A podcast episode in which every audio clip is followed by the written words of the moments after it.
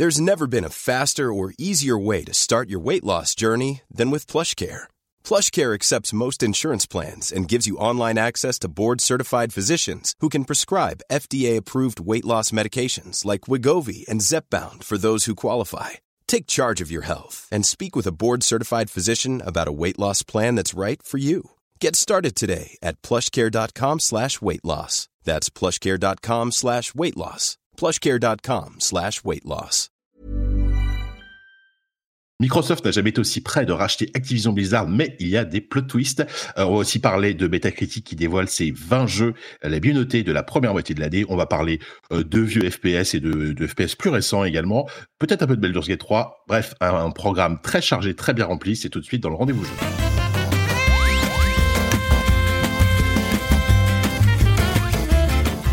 Bonjour à toutes et à tous, bienvenue dans le rendez-vous jeu, l'émission qui vous résume l'actualité du jeu vidéo de la semaine passée.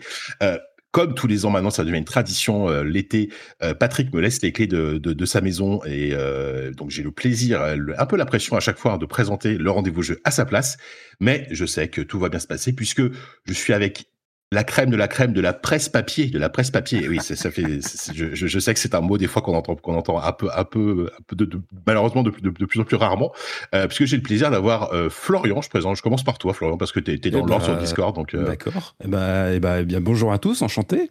Florian alias Furolite, hein, vous le connaissez peut-être, euh, vous avez peut-être lu euh, dans Canard PC Hardware, tu es le nouveau enfin le nouveau Maintenant, ça fait six mois quand même. Donc, tu ça es fait le, six mois, tu es, oui, quand même. tu es rédacteur en chef de Canard PC Hardware. Donc, euh, merci, de, merci de, de, venir. Ça me fait très plaisir de t'avoir. Ben, merci à toi pour l'invitation, Jika, c'est flatteur. Et oui. Et euh, autre représentante, fière représentante de la presse papier, on a euh, Sophie. Sophie oui. Krupa. Salut, Sophie. Bonjour, Jean Clébert. Comment ça va? Bah oui, ça va très très bien. Euh, bah, pareil, je pense que les gens te connaissent aussi, peut-être. Hein, déjà, déjà vous, vous, enfin, vous êtes déjà venus tous les deux dans le rendez-vous jeu, je crois, euh, au moins une fois chacun à chaque ouais. fois. Euh, Sophie, toi, tu es présidente de Wildfire Media, hein, cette belle société qui édite notamment le, le, magazine JV. Ouais, c'est chouette dit comme ça, hein, c'est stylé. Voilà, t'as vu une présidente. Ouais, je suis pas, directrice c est, c est... de publication, mon gars directrice de publication, exactement. Ouais. Euh, bah euh, voilà, bah, on, on, en parlera un petit peu à la fin de l'émission, évidemment, de, de, ce que vous faites, euh, de ce que vous faites actuellement. Euh, mais euh, on va tout de suite se lancer bah, dans le cœur de l'émission, puisqu'il y a quand même pas mal d'actu, parce que je vous avoue un truc, quand, quand j'ai commencé à préparer l'émission, je me suis dit, oh, c'est le mois de juillet, franchement, c'est calme, de quoi on va parler, etc., etc. Oh, le, oh, le naïf. Et le naïf. Et évidemment, il y a deux jours, euh, j'avais oublié que le feuilleton Activision Blizzard et Microsoft n'était pas terminé. Franchement, là, je pense qu'on est, on est, on est proche du season, enfin, on est proche de la fin du season final et peut-être de, quasiment notre dernier épisode, on sait pas. Mais il y a quand même des twists de, de, de dernière minute puisque euh, au, dernier numéro avec Patrick, euh, il y, avait toujours ce, recours de la FTC, euh, donc aux États-Unis, euh, qui, demandait à ce que le rachat soit bloqué. Euh, et ce qui se passe, c'est que la Cour fédérale a débouté la, demande de la FTC, donc la FTC a officiellement perdu, euh, perdu, son, recours n'est pas n'est n'est pas validé. Ce qui fait que techniquement, depuis deux jours, euh, Microsoft peut absorber Activision Blizzard donc peut absorber Activision Blizzard King, mais donc on s'est dit bon là ça y est c'est bien parti pour être, etc. Pour être très précis, il y avait un, il y avait une, une, suspension qui restait de toute façon effective jusqu'au 15 juillet. Jusqu'au 15 juillet exactement. Mais étant donné que euh, la FTC donc a perdu son recours et donc quelque part n'a entre guillemets pas le droit de vraiment poursuivre parce que c'était pas vraiment un procès encore mais donc la FTC n'a pas non, vraiment le droit de poursuivre en justice en justice euh, Microsoft et Activision Blizzard pour contester le, le rachat. Du coup techniquement à partir du 15 juillet le, le, rachat peut se faire, sauf que, comme tu le disais, plot twist. Bah, sauf que plot twist, parce que, alors, en, plus, entre-temps, la CMA, donc l'équivalent de, euh, de la FTC euh, au Royaume-Uni, qui elle aussi bloquait le rachat, euh, a dit oh finalement on est prêt à discuter avec Activision Blizzard, mais bon on, va quand même essayer de bloquer. Enfin ça devenait compliqué, mais bon le Royaume-Uni on va dire que c'était relativement secondaire pour pour Microsoft. Euh, sauf que le twist effectivement on a appris ce matin, enfin là on, on me le vend que finalement la FTC faisait appel de ces décisions, alors qu'en plus c'est, quelque chose qu'ils font très rarement hein, apparemment. Alors je, dis ça tu vois, euh, je dis ça parce qu'en plus moi j'essaie de résumer tout ça, je suis pas spécialiste de, ce genre de sujet, donc voilà c'est pour ça que heureusement heureusement Florian, tu rajoutes des précisions parce que parce qu'on on essaie de faire au mieux. Je vous rassure, il y aura probablement, il y aura probablement Cassim dans, dans, dans une prochaine émission qui suit le sujet. Vous, vous connaissez son appétence sans doute pour pour ce sujet qui va beaucoup mieux résumer que moi. Euh, et donc, entre-temps, donc la FTC a décidé de faire appel euh, de cette décision pour bloquer quand même ce rachat, parce qu'on rappelle quand même qu'il y a une date butoir qui est très importante, c'est la date du 18 juillet, euh, qui est la date en fait à laquelle euh, Microsoft devra renégocier le, rachat, le prix du rachat avec avec Activision Blizzard. Donc c'est une, date extrêmement importante. Pour Microsoft, ils ont tout intérêt à ce que ce rachat soit fait et signé avant le 18 juillet, parce que sinon ils vont sans doute devoir euh, revoir leur chiffre à la hausse. On, rappelle quand même que c'est 60 milliards, 68,7 milliards de dollars, je crois. 60, quasiment 70 milliards, ouais. C'est ça. c'est quand même une paille, une paille, trois fois rien. Une paille, voilà. Euh, donc c'est intéressant, c'est-à-dire que en fait là, là, il y a plusieurs euh, pistes qui, qui, je pense, qui, qui, se, qui, se, qui se dessinent pour Microsoft.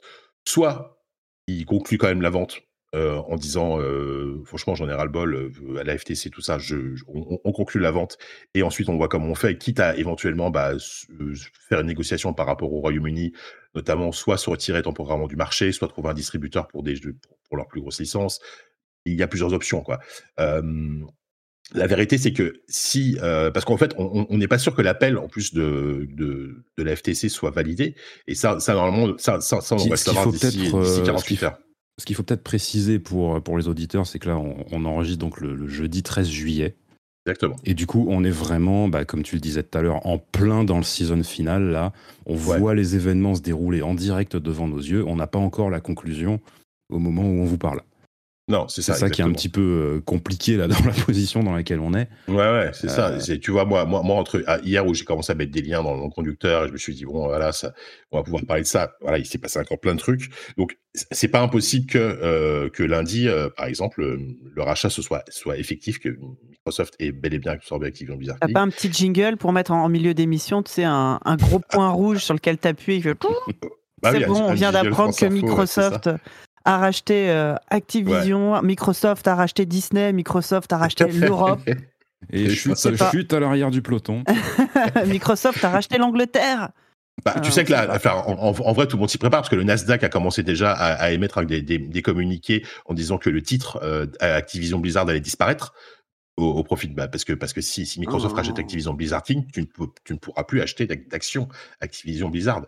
Donc le, la Nasdaq commence déjà à préparer ses communiqués de presse, etc. Donc globalement, je pense que dès lundi, vous pourrez jouer à Diablo 4 dans le Game Pass et ce sera bon. ça, par contre, yes, moi j'attends que ça. Je sais. Alors, je sais pas si ce sera tout à fait aussi rapide. non, ah bon, je pensais voir l'intégralité que Call of Duty arriver. Enfin, si, bah, si, bien sûr. Ah, ils ont juste quoi Ils ont un dossier à mettre dans une Dropbox et puis c'est bon. oui, c'est. À un ah moment, il faut arrêter de nous faire croire. Euh, bon. Voilà, je, me dis que les, les, les, plans sont prêts. Mais en, tout cas, c'est un feuilleton hyper intéressant parce que ça, ça, enfin, le, le, rachat a quand même été, euh, été annoncé euh, début 2023 et euh, pardon début 2022, je dis n'importe quoi, début 2022, donc ça a pris un an et demi. Et, euh, et c'est intéressant parce que j'ai vu un tweet, je sais plus si c'était un journaliste ou un, analyste qui disait ça. C'est vrai que, le move de la, de FTC était pas si bête parce que même si même si au final ils ont perdu, alors ils ont perdu, peut-être qu'ils vont gagner leur appel, mais il y a quand même peu de chance. Euh, c'est quand même un move intéressant parce que c'est quand même un truc qui, qui, risque de refroidir pas mal d'autres grosses sociétés euh, pour pour faire de très gros rachats parce que vu euh, les, toutes les embûches qu'ils ont dû, euh, qu'ils ont dû euh, enjamber là depuis, depuis un an et demi Microsoft, est-ce que ça, ça, va pas refroidir un peu d'autres boîtes de racheter d'autres grosses boîtes? Je ne sais pas si vous êtes d'accord avec ça. Il n'y a plus de boîtes. Enfin, il reste qui en fait maintenant qui pourrait être éventuellement racheté cette partie d'Agario commence à devenir. Euh, ouais, dans, dans, dans, le jeu vidéo, il y a encore que bien sûr, il y a, bah, disons qu'il y a une concentration des normes, hein, oui, parce qu'on, on, on, c'est vrai qu'on se focus souvent sur les principaux Microsoft, Sony, euh, mais on, oublie des, des, boîtes comme, euh, comme NetEase, comme Embracer Group, qui sont des, des, espèces de monstres énormes qu'on racheté, qu'on racheté des studios pour des sommes bien, bien évidemment moindres, mais qui sont quand même monstrueux. Bah, effectivement, au bout d'un moment, il y aura plus que les très gros qui vont, qui vont manger les très gros, quoi. Donc, mais évidemment qu'une une fois que Microsoft aura racheté Activision Blizzard, euh, on les imagine, enfin, ils pourront pas racheter Ubisoft ou, euh, ou Electronic Arts. Là, ça risque compliqué. Bah oui, voilà, ouais. Mais en fait, il y, a, y, a, plusieurs, pour moi, perspectives à prendre euh, là-dessus. La première, c'est qu'il faut bien comprendre que la FTC, aujourd'hui, qui est dirigée par, j'ai plus le nom de la personne, désolé, mais c'est quelqu'un qui a été placé là par le président des États-Unis, donc Joe Biden, voilà, c'est quelqu'un qui a des positions politiques qu'elle n'a strictement jamais cachées, qui sont contre les phénomènes de, consolidation massif qu'on voit absolument partout et dans toutes les industries. Après, au-delà de ça, le rôle de la FTC, déjà, c'est de surveiller euh, donc non pas, euh, non pas des histoires de consolidation excessive ou quoi, mais surtout des histoires de concurrence derrière, de vérifier que le, la concurrence euh, est, maintenue à chaque fois qu'il y a un gros rachat comme ça. Et aussi, bah, c'est très important à dire, même si là on, on l'a bien compris, ce n'est pas une commission qui prend des décisions. C'est une commission qui fait valoir des inquiétudes, qui fait valoir ses observations, mais qui après laisse un juge décider. Et aujourd'hui, on voit que cette tendance à la consolidation extrême, euh, nous, de notre petite lentille, voilà, on voit le, jeu vidéo qui est évidemment le sujet qui, nous, intéresse le plus, mais c'est quelque chose qui se voit absolument partout. Euh, l'exemple le plus, le plus frappant, ça a évidemment été euh, Disney, en particulier quand ils ont racheté la Fox, et qui devient aujourd'hui ce conglomérat absolument dantesque, la, taille du truc. Bah, ils arrivent à faire passer Warner pour un petit artisan du quartier, quoi. Oui, c'est ça, exactement. Et euh, c'est clair. Non, mais c'est sûr. Et après, il peut y avoir quand même des, des, rachats qui capotent. Par exemple, euh, il y a eu le cas euh, Nvidia ARM, tu vois. Oui, c'est sur celui-là que j'allais, ouais. Voilà. Mm. Bah, mais, mais, du coup, voilà, tu vois, le, le, ce qui a été vraiment le, ce qui, ce qui a joué en leur faveur dans le cas. Et pour le cas de, un truc à dire d'ailleurs, pour le cas de Nvidia ARM, techniquement, c'est pas la FTC qui a, qui a réussi entre guillemets à faire capoter le truc, c'est la CMA donc l'organisme anglais. Oui, c'est vrai. les Anglais, hein. euh, Voilà, ils, sont quand même très puissants. Bah, en plus, enfin, ARM, est, ARM, est, une société britannique, donc forcément. Euh, oui, forcément. Mais, ça, euh, Mais, tout ça pour dire que oui, l'enjeu le, qu'il y a vraiment derrière tout ça, bah, pour certains, c'est un enjeu juste d'éviter que de cette création de, conglomérats trop gros qui font qu'au bout d'un moment, l'industrie mondiale ne ressemble plus à rien. Euh, mais le, rayon d'action de ces, de ces institutions, c'est vraiment la concurrence. Donc dès que tu as un truc, mm. dans, le cas de, dans le cas de Nvidia, c'était extrêmement simple à comprendre pourquoi euh, ce, rachat a pu être bloqué. C'est parce que les, les, les processeurs architecture ARM, aujourd'hui, c'est utilisé littéralement partout, par tout le ah bah, monde dans l'électronique. Donc, euh, donc voilà, si effectivement, si Nvidia, qui est lui-même un acteur de, ce marché-là, qui fabrique lui-même des puces en OEM, euh, tout ça, euh, possède tous les brevets, toutes les propriétés intellectuelles qu'il y a derrière l'architecture ARM, c'était un bazar sans nom. Donc là, oui, quelque part, évidemment que le truc allait réussir à être bloqué. Mais maintenant, du point de vue du jeu vidéo, bah, typiquement, un groupe comme Embracer, qui est en train, enfin qui peut-être peut moins maintenant parce que là ils sont un petit peu dans la mouise financièrement, mais un groupe qui était en train de grossir à vue d'œil, euh, d'avaler tout sur son passage. La situation dans laquelle il est, Embracer, c'est qu'il n'a pas vraiment de concurrence en face de lui. Il est, en concurrence contre qui, Embracer Donc à partir du moment où il n'y a pas de situation de concurrence, bah, d'un coup, euh, toutes ces organisations, la CMA, la FTC et tout ce que vous voulez autour du monde, l'Union européenne, tout ça, euh, n'ont plus vraiment de leur mot à dire sur la situation. Donc, euh, après, Embrasseur, pour moi, c'est un tout petit peu différent parce que Embrasseur, ils, notamment, ils ont racheté énormément de studios qui, qui peut-être je dis n'importe quoi, mais qui, je sais pas, n'ont pas l'ampleur d'un Ubisoft en termes de, taille de production. Tu vois, euh, le, dans, dans, leur, dans, leur, écurie, ils ont beaucoup de, sociétés qui font plus du double A, tu vois, qui, qui, peut très bien se vendre, hein, tu vois, mais c'est c'est pas forcément des énormes blockbusters à, à, 300 millions, à 200 millions de budget, tu vois, qui, qui, sortent de chez, de chez Sony, de chez euh, ça, ça, c'est vrai dans le cas du jeu vidéo, mais après, tu vois, dans, dans la, fin, les, les, gars, ils ont littéralement racheté les droits du Seigneur des Anneaux, euh, là, je sais plus quand. Enfin bon, et, puis, et puis on, rappelle aussi que une, enfin, la raison pour laquelle Embracer est dans la mouise aujourd'hui, c'est parce qu'ils ont un deal avec euh, une, une, entreprise que, dont du coup on ne connaît pas l'identité, qui est, qui, qui, est tombée à l'eau, mais c'était un deal à 2 milliards de dollars. Donc ok, c'est pas Activision Blizzard, mais c'était quand même pas un petit truc non plus. C'était nous, j'avoue. j'avoue. C'était Wildfire Media. Ils ont, ils ont failli racheter. je, crois qu'il y avait une offre avec euh, fusionnée avec euh, Canard PC avec Pass No Stop. Euh, ouais, c'est j'en ai entendu parler. On n'a pas réussi à se mettre d'accord. Bon, désolé vraiment. Dommage, hein. Alors que franchement, vous auriez négocié un milliard, vous auriez été OK. ouais, mais non, tu sais, il faut. Ouais, ouais. Il faut savoir se vendre à sa juste valeur. Savoir se vendre, c'est ça. Euh, oui, et, juste pour moi, de mon côté, un peu pour conclure, je ne sais, pas si Sophie, tu avais quelque chose à rajouter. Euh, ah non, non, vous dites des choses très très intelligentes depuis tout à l'heure et moi je dis des blagues. Écoutez, je suis désolé, vraiment un sujet bah, que je maîtrise pas du tout. Notre rôle. En fait, moi je suis le mec un peu approximatif. Toi, toi, tu fais les blagues et Florian, c'est le gars qui bah, va essayer d'aplanir le truc et voilà. Non, juste pour dire que que, Microsoft, depuis un an et demi, ils ont quand même été assez forts, assez malins pour quand même arriver à convaincre globalement tout le monde que mais vous inquiétez pas, regardez euh, Call of Duty partout, on est vraiment, on, a perdu la guerre des consoles de toute façon. Nous, on est tout petit par rapport à la concurrence et ils ont réussi leur coup quand même parce que globalement. Microsoft qui arrive à faire, qui arrive à faire croire qu'ils sont tout petits et tout mignons, quoi. Ouais, ouais. C'est, mais, très sincèrement, à titre personnel, enfin, euh, l'an dernier et pendant à peu près 95% du temps qu'a duré cette histoire, j'aurais été limite prêt à parier de l'argent pour dire que le rachat allait pas se faire. Bah, aujourd'hui, euh, bon, honnêtement, même l'appel de la FTC, il a quand même peu de chances d'aboutir. On va dire que le truc va se faire à 95%. Moi, franchement, je, jamais de la vie j'aurais parié là-dessus. Mais jamais. Bah, ah, j'avoue que ça a été, ça a été long, mais c'est vrai que on, est vraiment passé par plein de phases différentes euh, dans, cette saga. Euh, donc voilà. Donc bon, verdict après. Enfin, verdict, on verra, mais Peut-être que la conclusion de tout ça va se terminer là dans les, dans les prochains jours. Euh, et euh, on pourra enfin peut-être passer à autre chose et arrêter d'en parler à chaque émission. Au point où on en est, moi je m'attends encore au moins 15 rebondissements. Hein, ouais, ouais, peut-être. Ouais, mais du coup, s'ils doivent renégocier le contrat, ça va être, euh, ça risque d'être ah, vénère. parce que quand, quand, ils ont annoncé le rachat, c'était quand même une période où Activision Blizzard était en pleine mouise avec tous les scandales qu'il y avait, avec, mm. avec plein plein de choses. Donc, ils ont, ils ont, je pense qu'ils ont négocié un prix relativement intéressant pour eux. Là, ça va un peu mieux pour Activision Blizzard d'une manière générale. Donc, tu vois, eh, voilà, je, ça se trouve, ils vont, ils, vont, ils vont se prendre quelques milliards en plus dans le, sur la facture euh, Microsoft, mais bon. Euh, bon, bref. Ah, Sophie, oui. Oui, non, j'ai des off quelques milliards en plus. Est-ce que bon, est-ce que ça sera si euh, Est-ce que c'est quoi leur vrai Ouais, non, mais c'est ça le, vrai motif derrière. Est-ce qu'il y a une vraie question de rentabilité? Enfin, j'imagine que oui quand même. Mais il y a quand même une, un côté un peu j'allais pas dire politique, mais euh, euh, il y, a, y, a, un vrai intérêt pour eux à posséder. Enfin, il y a un côté symbolique en plus, quoi. C'est que ça que je veux ah dire. Bah oui, ouais, non, mais c'est évident. C'est un, un, truc hyper puissant parce que au-delà de, de, la puissance des licences qui sont encore là aujourd'hui, que, que le Duty, Diablo, etc., etc.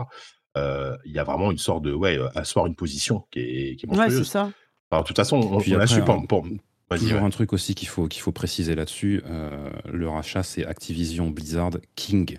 King et la partie King est, a une importance monumentale parce que là c'est bah, aussi des choses qu'on a, bah, dont, on, dont on se doutait déjà, mais là on, en a maintenant la certitude en ayant vu plein de documents confidentiels qui ont été révélés euh, dans le cadre justement de, de, de, des discussions avec la, la FTC et euh, où bah, l'intention de vraiment la stratégie de, Microsoft, bon ça tout le monde l'avait compris, mais c'est le Game Pass. Et là, ce qu'ils veulent maintenant, ils ont un Game Pass PC, ils ont un Game Pass console, et ils veulent un, Game, Pass, mobile. Ah oui. Et voilà. Et pour ça, King euh, va être euh, encore largement plus important en fait que que n'importe quel Call of. Donc carrément. Donc ils peuvent se permettre de dire mais oui rassurez-vous on n'aura pas l'exclu Call of, il y aura bien des Call of sur comment ça s'appelle déjà? PlayStation 5 oui oui pas de problème. Même sur Switch, n'oublions pas sur Switch, sur Switch, sur, du Call sur Switch. Ah, sur 3DS j'espère. mais euh, donc limite ils peuvent se permettre de passer pour des, des beaux princes là où oui euh, bien sûr. Bah, de toute façon bah, ils n'ont pas le choix. C'est totalement la stratégie qu'ils sont en train de jouer mm. depuis des mois hein, de toute façon. Ouais ouais c'est sûr. Euh, bon, si on, si on parlait un peu de jeux vidéo, si on parlait, si on faisait un peu des petits tops, un petit top là, non, non, je préfère parler d'argent, moi. Ah, c'est vrai qu'on aime l'argent. Un top de notre ah. argent préféré. Alors moi, Patrick, mon argent préféré. Patrick, aime, Patrick Belger aime l'argent, donc euh, on est dans son émission. Évidemment, il faut, il faut absolument. il est le premier à le dire, donc ça va. On est dans une émission de euh, droite, c'est ça? Attends, pardon. Attention, oh là, attention, attention. ça, va, ça, on va encore avoir des problèmes. Pardon. Je voulais quand même vous parler un petit peu de euh, de euh, métacritique. Alors métacritique, euh, bon, on sait que c'est pas toujours parfait en termes de, de fiabilité sur les notes, etc. Mais c'est quand même intéressant puisqu'ils ont publié euh, leurs 20 jeux les mieux notés sur la première moitié de 2023, donc depuis le 1er janvier jusqu'à jusqu'à maintenant. Et donc ils ont pris, ils ont pris, ils ont pris des critères assez précis. Euh, il fallait que ce soit qu'il y ait au moins 7, 7 reviews euh, professionnelles. Hein, c'est pas les jeux, euh, c'est, pas les c'est, pas les scores, c'est pas les user scores, les, des utilisateurs. Et, et le top est, plutôt intéressant, je trouve. je vais, je vais rapidement le faire dans le l'ordre, dans l'ordre croissant. Euh, décroissant plutôt. Je vais commencer par le dernier et on, va monter jusqu'au premier. Euh, donc je, je, vais, je, je, vais vous développer les jeux, puis après on, on en parlera. Le, à la 20e place, c'est un jeu qui s'appelle Doom que je ne connaissais pas, qui a 83%. Euh, ensuite, on a Edge of Wonder 4, on a Legend of Galeria, The Moon Society. Labyrinthe of Galeria. Oui, Labyrinthe of Galeria. J'ai dit quoi? J'ai dit The Moon, c'est ça T'as dit Legend of Galeria. Ah oui, pardon. oui, bah, Legend of Galeria, ça aurait pu être n'importe quel euh, autre JRPG, c'est sûr. Euh, qui, est un jeu qui ressemble Tales of à, Galeria. Tales of Galeria, qui ressemble à une sorte de Triad Odyssey, euh, voilà. Cassette Beast, qui était l'espèce de, de Pokémon-like dont je n'ai pas, je n'ai pas joué. Après, on arrive dans des jeux entre guillemets un peu plus connus, qui, enfin, dont on a plus entendu parler. Donc, Hogwarts Legacy en 16e place, The Murder of Sonic the Hedgehog, grosse surprise en 15e place, Octopath Traveler 2 en 14e place, A Space for the Unborn, qui est un très bon jeu indé qui, est, qui est fait par des Indonésiens, un, un point and click, super point and click. Florian, tu vas être content. En 12e place, c'est Humanity, qui est à 85% de métacritique. Euh, 11e place, c'est Paranormal Sight, The Seven Mysteries of Ojo, qui est un visual novel. Euh, en 10e place, Star Wars Jedi Survivor. En, et là, on arrive dans le top 10, donc alors là, dans le top 10, on a quand même dans les quasiment que des gros AAA avec quand même quelques surprises. Diablo 4 en 9e place, Hi-Fi Rush en 8e place, euh, Theaterism Final, Final Bar Line, donc le, jeu de le, le rythme basé sur l'univers de Final Fantasy, Final Fantasy. À la sixième place, Final Fantasy XVI. Euh, cinquième place, Dead Space le remake. Et là, on arrive sur une sorte de prédominance du Japon et de Nintendo avec quatrième place Street Fighter 6, troisième place le remake de Resident Evil 4, Deuxième place, Metroid Prime, Metroid Prime Remastered, figurez-vous, qui a 94 de métacritique. Et, grande surprise, en première place, évidemment, The Legend of Zelda, The Legend of Zelda Tears of the Kingdom, qui a quand même un métacritique de 96. Et 96, c'est quand même très très rare d'arriver à un score aussi haut. Euh, D'une manière euh, générale, c'est moins bien que Breath of the Wild. C'est un peu moins bien. Breath of the Wild avec 97. c'est un ça, échec. Il a, il a. On vend tout. Nintendo, euh, la catastrophe. Nintendo, la va mourir. Voilà. Nintendo, va mourir. C'est ça. euh, mais d'une manière générale, c'est vrai que c'est déjà c'est assez rare d'avoir euh, d'arriver à Metacritic au-dessus de 90 et euh, ça commence à la quatrième place seulement, tu vois, avec avec Street 6, Resident Evil 4. Et je trouve que dans ce top déjà, il y a quand même une, je trouve qu'il y a un retour en force pour le coup du jeu vidéo japonais parce qu'il n'y a pas que des jeux japonais, mais il y en a quand même beaucoup. donc ça, ça fait plaisir parce que parce que mine de rien, le, le jeu vidéo japonais est bien bien remonté en termes de qualité, en tout cas ces dernières années. Euh, je ne sais pas si vous avez un commentaire, vous, à faire sur ce top, puisqu'il y a des, des, trucs que vous trouvez scandaleux ou des, des jeux que vous auriez aimé voir. C'est bien de voir des petites, des nouvelles licences, des, des, choses un peu nouvelles comme Zelda ou Metroid ou Resident Evil ou Street Fighter. Mais non, pardon. je pouvais pas m'en empêcher, mais non, en vrai, euh, c'est des super jeux, oui, c'est pas très. En vrai, en vrai, quand tu mates le top 6, c'est vrai que c'est soit des, des, très vieilles licences, soit des remasters. Metroid Prime. Il y a quand même trois, il y a quand même trois remakes, remasters dans le top 1. Metroid Prime, Dead Space euh, et euh, Resident Evil. C'est quand même assez fou. Enfin, tu dis, on est sur une année. Alors qu'en plus, moi, c'est des jeux que j'adore, que, que j'ai adoré faire cette année. Hein. Euh, et je suis quand même content de voir aussi des, des, jeux indés qui ont quand même une. Euh, parce que ce qui veut dire, si, mine de rien, tu vois, ces jeux indés qui ont, des bonnes notes, je pense à, euh, Space for the Unbound, par exemple, qui est, qui est, quand même un jeu qui est pas très connu. Il a quand même eu une sorte de rayonnement critique assez, assez fort, alors que c'est un jeu bah, politique qui vient d'Indonésie, tu vois, c'est un truc qui aurait pu passer complètement inaperçu. Et, euh, et je trouve plutôt cool qu'on arrive quand même à avoir.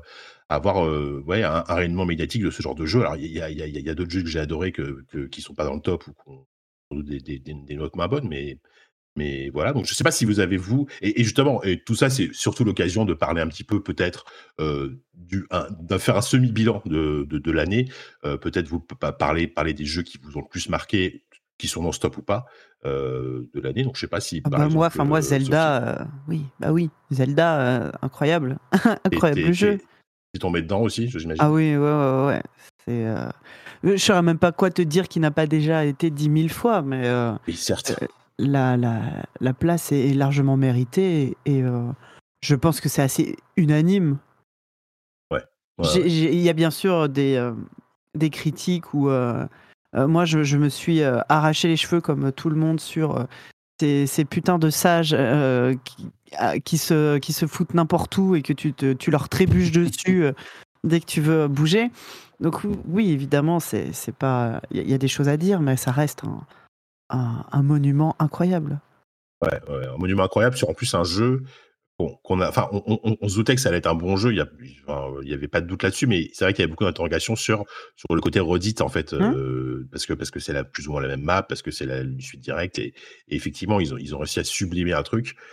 Il y, a plein de gens, la preuve, hein, Florent, tu l'as dit, euh, mais euh, qui, Breath of the Wild à, à 87 de métacritique, il y a quand même plein de gens qui te disent encore, je le préfère Breath of the Wild, peut-être parce que le choc qui a été ouais. à l'époque, forcément, n'est pas reproduit avec Tears ouais, of the Kingdom. Perso, je trouve limite que de toute façon, la comparaison entre les deux a pas de sens. Aujourd'hui, les deux forment vraiment un diptyque pour moi. Ouais. Euh, je vais dire oui. Enfin, de toute façon, aujourd'hui, la, jeunesse du truc, on le sait. Tears of the Kingdom, à la base, c'était un DLC qui juste a pris des proportions euh, complètement dantesques. Et du coup, ils se sont dit bon bah ok, euh, on, y va, on met, euh, fait all-in. Et puis finalement, ce sera un jeu complet. Ce sera vraiment la suite de, Breath of the Wild.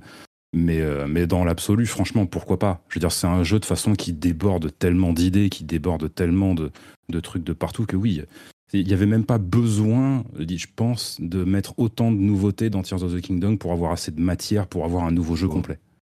Donc, euh, donc, donc, voilà, oui, effectivement, évidemment que le choc de, de, Breath of the Wild, tu l'auras jamais, bah, c'est un peu le principe. Hum. Maintenant, je pense que en particulier pour une, pour une série comme, euh, comme Zelda, qui, est quand même, qui reste quand même une série euh, vachement, vachement traditionnaliste, une révolution du niveau de Breath of the Wild, tu peux pas avoir ça tous les six ans. C'est un truc qui va rester rarissime. Donc voilà, je pense que peut-être que ça se trouve, tu vois, dans, dans, dans, dans trois mois, enfin dans, pas dans trois mois, non, mais dans, dans, dans cinq ans, tu vois, il y aura encore un nouveau Legend of Zelda qui sera toujours un peu la même formule open world, alors peut-être pas sur la même map ce coup-ci, mais tu vois, et euh, je me dis, c'est peut-être une tendance qui va durer pendant, euh, pendant 15 ans, tu vois, et au même, au même titre qu'aujourd'hui, euh, on, on, adore tous les débats sur c'est lequel votre Zelda 3D préféré? Euh, voilà, tu vois, il y aura une nouvelle ère qui aura été définie comme ça, et puis dans 15 ans, on sera tous à se demander c'est lequel votre Zelda en open world préféré? Et puis, et, puis voilà, tu vois, ça sera très rigolo. Ouais, mais surtout avec cette voie-là, effectivement. Ah, ben bien sûr, ça c'est très important, hein, sinon, sinon ça marche pas. Hein. Mais tu sais que j'essaie de, revenir un peu, de, de recentrer le truc. C'est vrai qu'en plus, Nintendo a confirmé que, évidemment, cette, cette formule-là était aujourd'hui la nouvelle norme pour les Zelda, on va dire, euh, euh, canoniques, euh, triple, enfin, triple A, les, gros budgets, etc. Donc, est-ce qu'ils vont alterner des, des, parce que ça prend, ça prend 7 ans à faire un, truc comme un jeu comme ça, tu vois, 5, allez, 5 ans, si on veut un peu rusher le truc, quoi, entre guillemets, et c'est pas genre de Nintendo. donc, entre temps, ils, ils vont, ils vont peut-être miser sur d'autres Zelda, soit des spin-offs, soit, soit des remasters, parce qu'ils ont encore plein de Zelda. Ils, ils, pourront toujours faire des trucs hein. du genre, du genre Link Between Worlds ou des machins comme ça, des Zelda de plus petite dimension, peut-être en 2D, tu vois, enfin, pourquoi pas, pourquoi pas? Je suis même étonné qu'ils aient pas ressorti euh, Wind Waker, qu'ils avaient sorti sur Wii U et sur Switch. Bah, Wind Waker et Twilight Princess, les, versions HD qu'on attend toujours effectivement. elles, étaient, très très bien. Il n'y a aucune raison qu'elles restent coincées sur Wii U. Sachant que, alors là on focus beaucoup Nintendo, mais on se doute que l'annonce de, la suite de la Nintendo Switch ne devrait pas trop tarder. Quand je dis pas trop tarder, c'est pas forcément euh, là dans un mois, hein, mais dans les mois qui viennent. On, sait, on sait de toute façon que ce sera pas avant, euh, ce sera pas dans cette année fiscale, donc pas avant mars 2024. Voilà, mais on, est quand même beaucoup plus proche, évidemment, de la prochaine génération de, Switch que, que, oui, ça, c'est clair. que, ce que l'on était. Donc, il, va falloir quand même avoir un line-up, parce que souvenez-vous que quand, la Switch est sortie, ils avaient Zelda, Breath of the Wild. Est-ce qu'ils auront, ça va être compliqué. Alors, à, part Metroid Prime, mais Metroid Prime, même, même si je l'attends énormément, que je parle du Metroid Prime 4, euh, je vois pas. Euh, c'est qui, est peut-être un, jeu, un jeu qui pourrait faire au lancement de la Switch 2. ça, ça aura jamais le même poids qu'un Breath of the Wild. voilà, c'est ce que c'est ce que j'allais dire. commercialement parlant, ça n'aura clairement pas le, même impact. Donc, euh, donc à voir. Bon, après, on est en train de dévier sur un sujet Nintendo là, mais c'est c'est un jeu qui a tellement été important cette année. Ouais, c'est sûr, c'est tentant. Mais vas-y. Non, juste du coup, moi je voulais juste reprendre un petit peu de recul justement par rapport à, cette liste. Euh, moi, il y a deux trucs que, que, je note dessus. Bon, effectivement, on en a déjà parlé. C'est le côté bon, tu regardes le truc, tu dis waouh, super original l'industrie du jeu vidéo en 2023. Après, euh, moi je trouve ça quand même euh, presque un bon signe en fait de voir que le remake de Resident Evil 4 et de Dead Space sont placés aussi haut parce qu'on sait que voilà ces remakes, ces remasters, tout ça, il y, a forcément une comment dire un, petit une petite condescendance qui va avec où on se dit ah, ils savent plus faire des nouveaux jeux aujourd'hui machin. Mais très sincèrement, pour avoir fait les deux, les deux méritent leur place.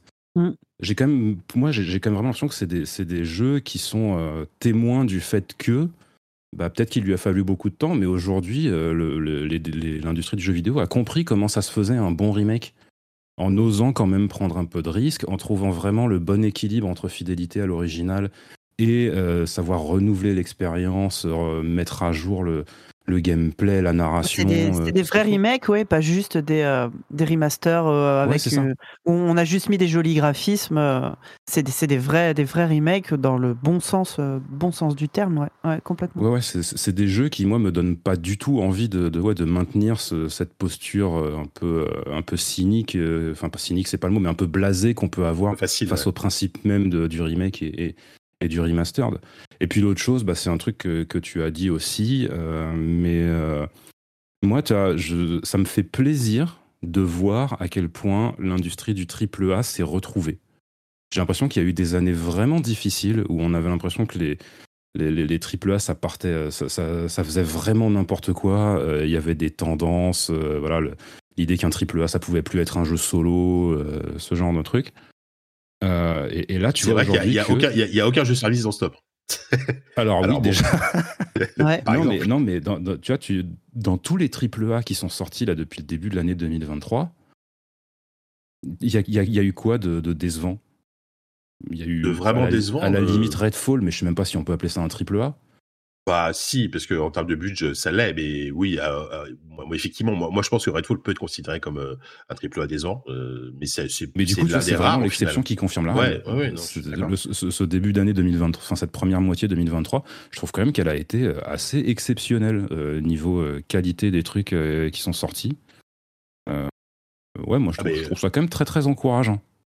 Bah, ouais, enfin, c'est évident. Cette première année, elle, elle, a été monstrueuse en termes de, de, quantité et de qualité de jeu, que ce soit dans les jeux, dans les AAA et aussi dans les jeux indés, parce qu'il y a énormément de jeux indés que j'ai adoré moi cette année. Oui, oui en plus, euh, et euh, qui, qui, sont pas dans cette liste. Et euh, c'est un autre sujet, mais qui, ne se vendent pas malheureusement. Mais en même temps, sortir un jeu indé cette année-là, quand, quand tu as des mastodontes à côté, waouh, tu vois, parce qu'en plus, on, on perdu d'avance. Ouais. Voilà, et surtout, on parle de jeux qui sont sortis, et je te parle même pas de ce qui va arriver en septembre et même en août. Hein, oui, on, va, on, va, en parler juste après, non? Voilà. euh, c'est non seulement c'est des, des, jeux très attendus, puis c'est des jeux qui, qui, te demandent un investissement de temps qui est monstrueux, tu vois? Donc euh, que ce soit Tears of the Kingdom, euh, enfin voilà, même même euh, c'est juste monstrueux. Donc, euh, c'est Diablo 4, euh, tu vois, Final Fantasy XVI, c'est des jeux qui prennent du temps, quoi. Donc, euh, donc malheureusement, quand, quand, quand t'as pas les reins assez solides en termes de marketing ou quoi pour essayer de faire un peu vivre ton jeu à côté, bah, tu passes que tu n'existes pas, quoi. Et cette année, c'est à la fois une très belle année, je trouve, en termes de qualité de jeu, mais en même temps, c'est une année très. Du coup, c'est une année qui est bouchée. C'est une année qui est complètement bouchée, ouais. Ouais, c'est ça. C'est exactement ça. Donc, euh, donc euh, voilà. Est-ce qu'on, est-ce que justement on passerait pas un peu à la deuxième partie du sujet? Parce que là, on, est on a passé le premier semestre. Et il y a beaucoup, beaucoup, beaucoup d'autres jeux qui nous attendent d'ici la fin de l'année. Eh oui. Euh, petit tour de table, commençons par Sophie, par exemple. C'est quoi les jeux que tu attends le plus? Alors, même si j'ai une vague idée, hein, parce que je te connais un peu. Vas-y, euh, dis, dis, dis, je te dis si c'est ça. Vas-y. Bah, je sais que, tu Est-ce qu'il y a certain Baldur's Gate euh, qui sort dans. Ah non, jamais entendu parler. Oui, t'as vu, en plus, il sort début août. ils l'ont oui, rallongé, enfin, bah, ils l'ont rapproché. Mais oui. Ouais, c'est ouf parce que. Alors, c'est plutôt une bonne nouvelle parce qu'effectivement, ils ont dit que c'était pas pour être. C'était pour éviter la confrontation en direct avec Starfield qui arrive début septembre. Mais euh, voilà, donc Sophie, évidemment, si tu veux nous parler un petit peu de Baldur's Gate ou d'un autre jeu d'ailleurs, n'hésite pas. Alors, on va rapidement sur Baldur's Gate, mais oui, il y a un autre jeu dont je voudrais vous parler. Mais oui, euh, Baldur's Gate, ça fait euh, combien de temps qu'il est en, early access? Ça, ça commence à faire un, bon moment. Ouais, j'allais dire deux ou trois ans. Ouais, trois ans. Et euh, bah, je, l'ai déjà dit dans des dans d'autres émissions, mais j'y avais joué moi tout au début vraiment, quand il est vraiment sorti, la toute première aventure, enfin le tout premier segment qu'ils ont sorti au tout début de l'early access, et j'y ai pas retouché depuis. Et je me suis, je m'y suis tenue. Ça fait vraiment trois ans que je vis euh, en me bouchant les oreilles. Et, là, j'ai tellement hâte qu'il sorte. Alors, si, j'ai quand même aperçu des trucs. J'ai vu hein, la scène avec l'ours. Oui, je l'ai vu, bien voilà, sûr. Bon bah. je, l'avais placé, en, je l'avais placé en news après, mais on, peut peut-être évacuer le truc là, c'est-à-dire que tu pourras effectivement avoir des romances dans le jeu, comme dans, comme dans souvent les jeux BioWare, enfin les jeux BioWare, les jeux Baldur's Gate et euh, par extension ce qui, avait été fait dans les jeux BioWare à l'époque. Euh, des romances, même des, des, physiques. Tu, peux coucher avec des, certains de tes compagnons, dont, des, un, dont un druide qui a la capacité de se transformer en ours. Et tu peux, voilà, choisir apparemment. Euh.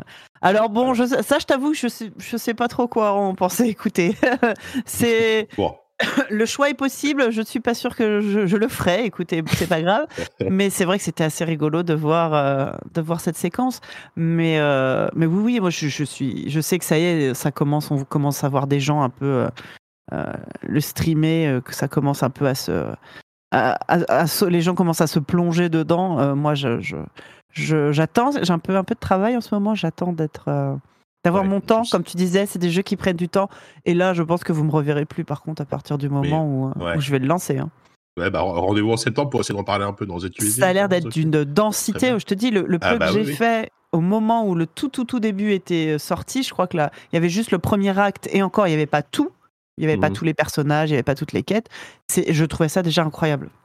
Bah, en plus, ils ont, ils ont, ils ont sorti, l'Ariel, le studio a sorti des chiffres il n'y a pas longtemps, alors je les ai plus en tête, mais c'est 175 heures de cinématique, ouais, ouais, millions de lignes de dialogue. Alors moi, moi, moi en vrai, ça c'est plutôt des chiffres qui me, qui me, qui me refroidissent un peu, hein, parce que je, j'ai un jeu que j'attends, mais j'ai, quand, quand, je vois ça, je me suis dit, mais j'en verrai même pas la moitié de ce jeu, quoi. Bon, on verra. mais euh, surtout que je pars en vacances deux jours avant. Merci, hein, merci Lariane. Hein, donc euh, à, moins que et le problème c'est que ça tourne pas sur une console portable, tu vois, genre euh, genre Steam, Deck ou Roguelite. Donc enfin ça ah, tourne pas. C'est pas ça tourne pas, c'est que en termes de prise en main et sur un écran 7 pouces, c'est pas c'est pas c'est pas ouf quoi. Donc donc, Obligé d'aller passer du temps avec ta famille, JK. Merde, alors que tu pourrais jouer à Baldur's Gate. je, je, peux annuler mes vacances et je peux passer deux semaines chez moi plutôt que d'aller Bretagne, effectivement. Bah oui, bien sûr, ta femme sera ravie, je pense. Ouais, c'est ça. Fais le, fais le, choix de la raison, JK. c'est ça. Et, l'autre jeu, Sophie, c'était quoi du Et donc, un jeu qui sort le même jour, euh, donc ah, pas de bol. Euh, un jeu indé qui s'appelle Stray Gods. Ah, euh, ça me parle. Alors le nom complet c'est The Musical. Enfin c'est une The Role Playing Musical. C'est un RPG visual novel comédie musicale parce que pourquoi pas. Ça, c'est intéressant. Et c'est c'est surtout que c'est un jeu qui, a été, euh, qui est développé par un studio euh, qui s'appelle Summerfall Studio, qui a été fondé en fait par euh, l'ancien. comment on appelle ça? Parce qu'évidemment, je m'étais pris des notes et je les ai, je les ai pas sous les yeux parce que c'est pas grave. attendez, je te retrouve ça. En fait, c'est par l'ancien scénariste principal de Dragon Age qui, ah, avait quitté les studios à l'époque pour fonder son propre studio. Et ça y est, euh, il y a quelques années, le, premier jeu donc, de, ce, studio sort, donc le, le 3 août, euh, Stray Gods. Tu joues euh, un personnage qui s'appelle Grace, qui est une femme a priori ordinaire, mais qui va se retrouver confrontée à des à des, des, comment dire des intrigues liées aux, dieux aux dieux anciens. En fait, tu assistes à, à, la mort de Calliope, la, la, la dernière muse. La, toute dernière muse, elle se fait assassiner et euh, tu vas être euh, embauché par les, euh, par les dieux, les dieux anciens pour enquêter sur, sur cet événement. c'est incroyable. Ça, a l'air formidable, effectivement, et c'est marrant parce que que ce soit dans le visuel ou même dans le concept, ça rappelle Fable, la, bande dessinée. Parce que là, là c'est pas enfin c'est pas les, les personnages de, de, des fables enfin des, des, des, contes qui se cachent euh, qui se cachent c'est des dieux. Et visuellement je trouve qu'il y a un très très comics euh, très comics euh, fable euh, et, euh, et c'est alors le, le, le, côté musical, j'attends de voir, j'avoue. Il y a une démo, je sais plus, je sais pas si la démo est toujours disponible. À un moment, euh, c'était pendant le dernier, tu sais quand quand Steam, fait Steam des Summerfest. le Steam Summerfest, il y avait une démo disponible. Et donc on avait pu voir un peu à quoi ça ressemblait sur sur pied. Et c'est très très chouette, vraiment très très chouette, très bien intégré. Il y a des, le casting vocal est incroyable.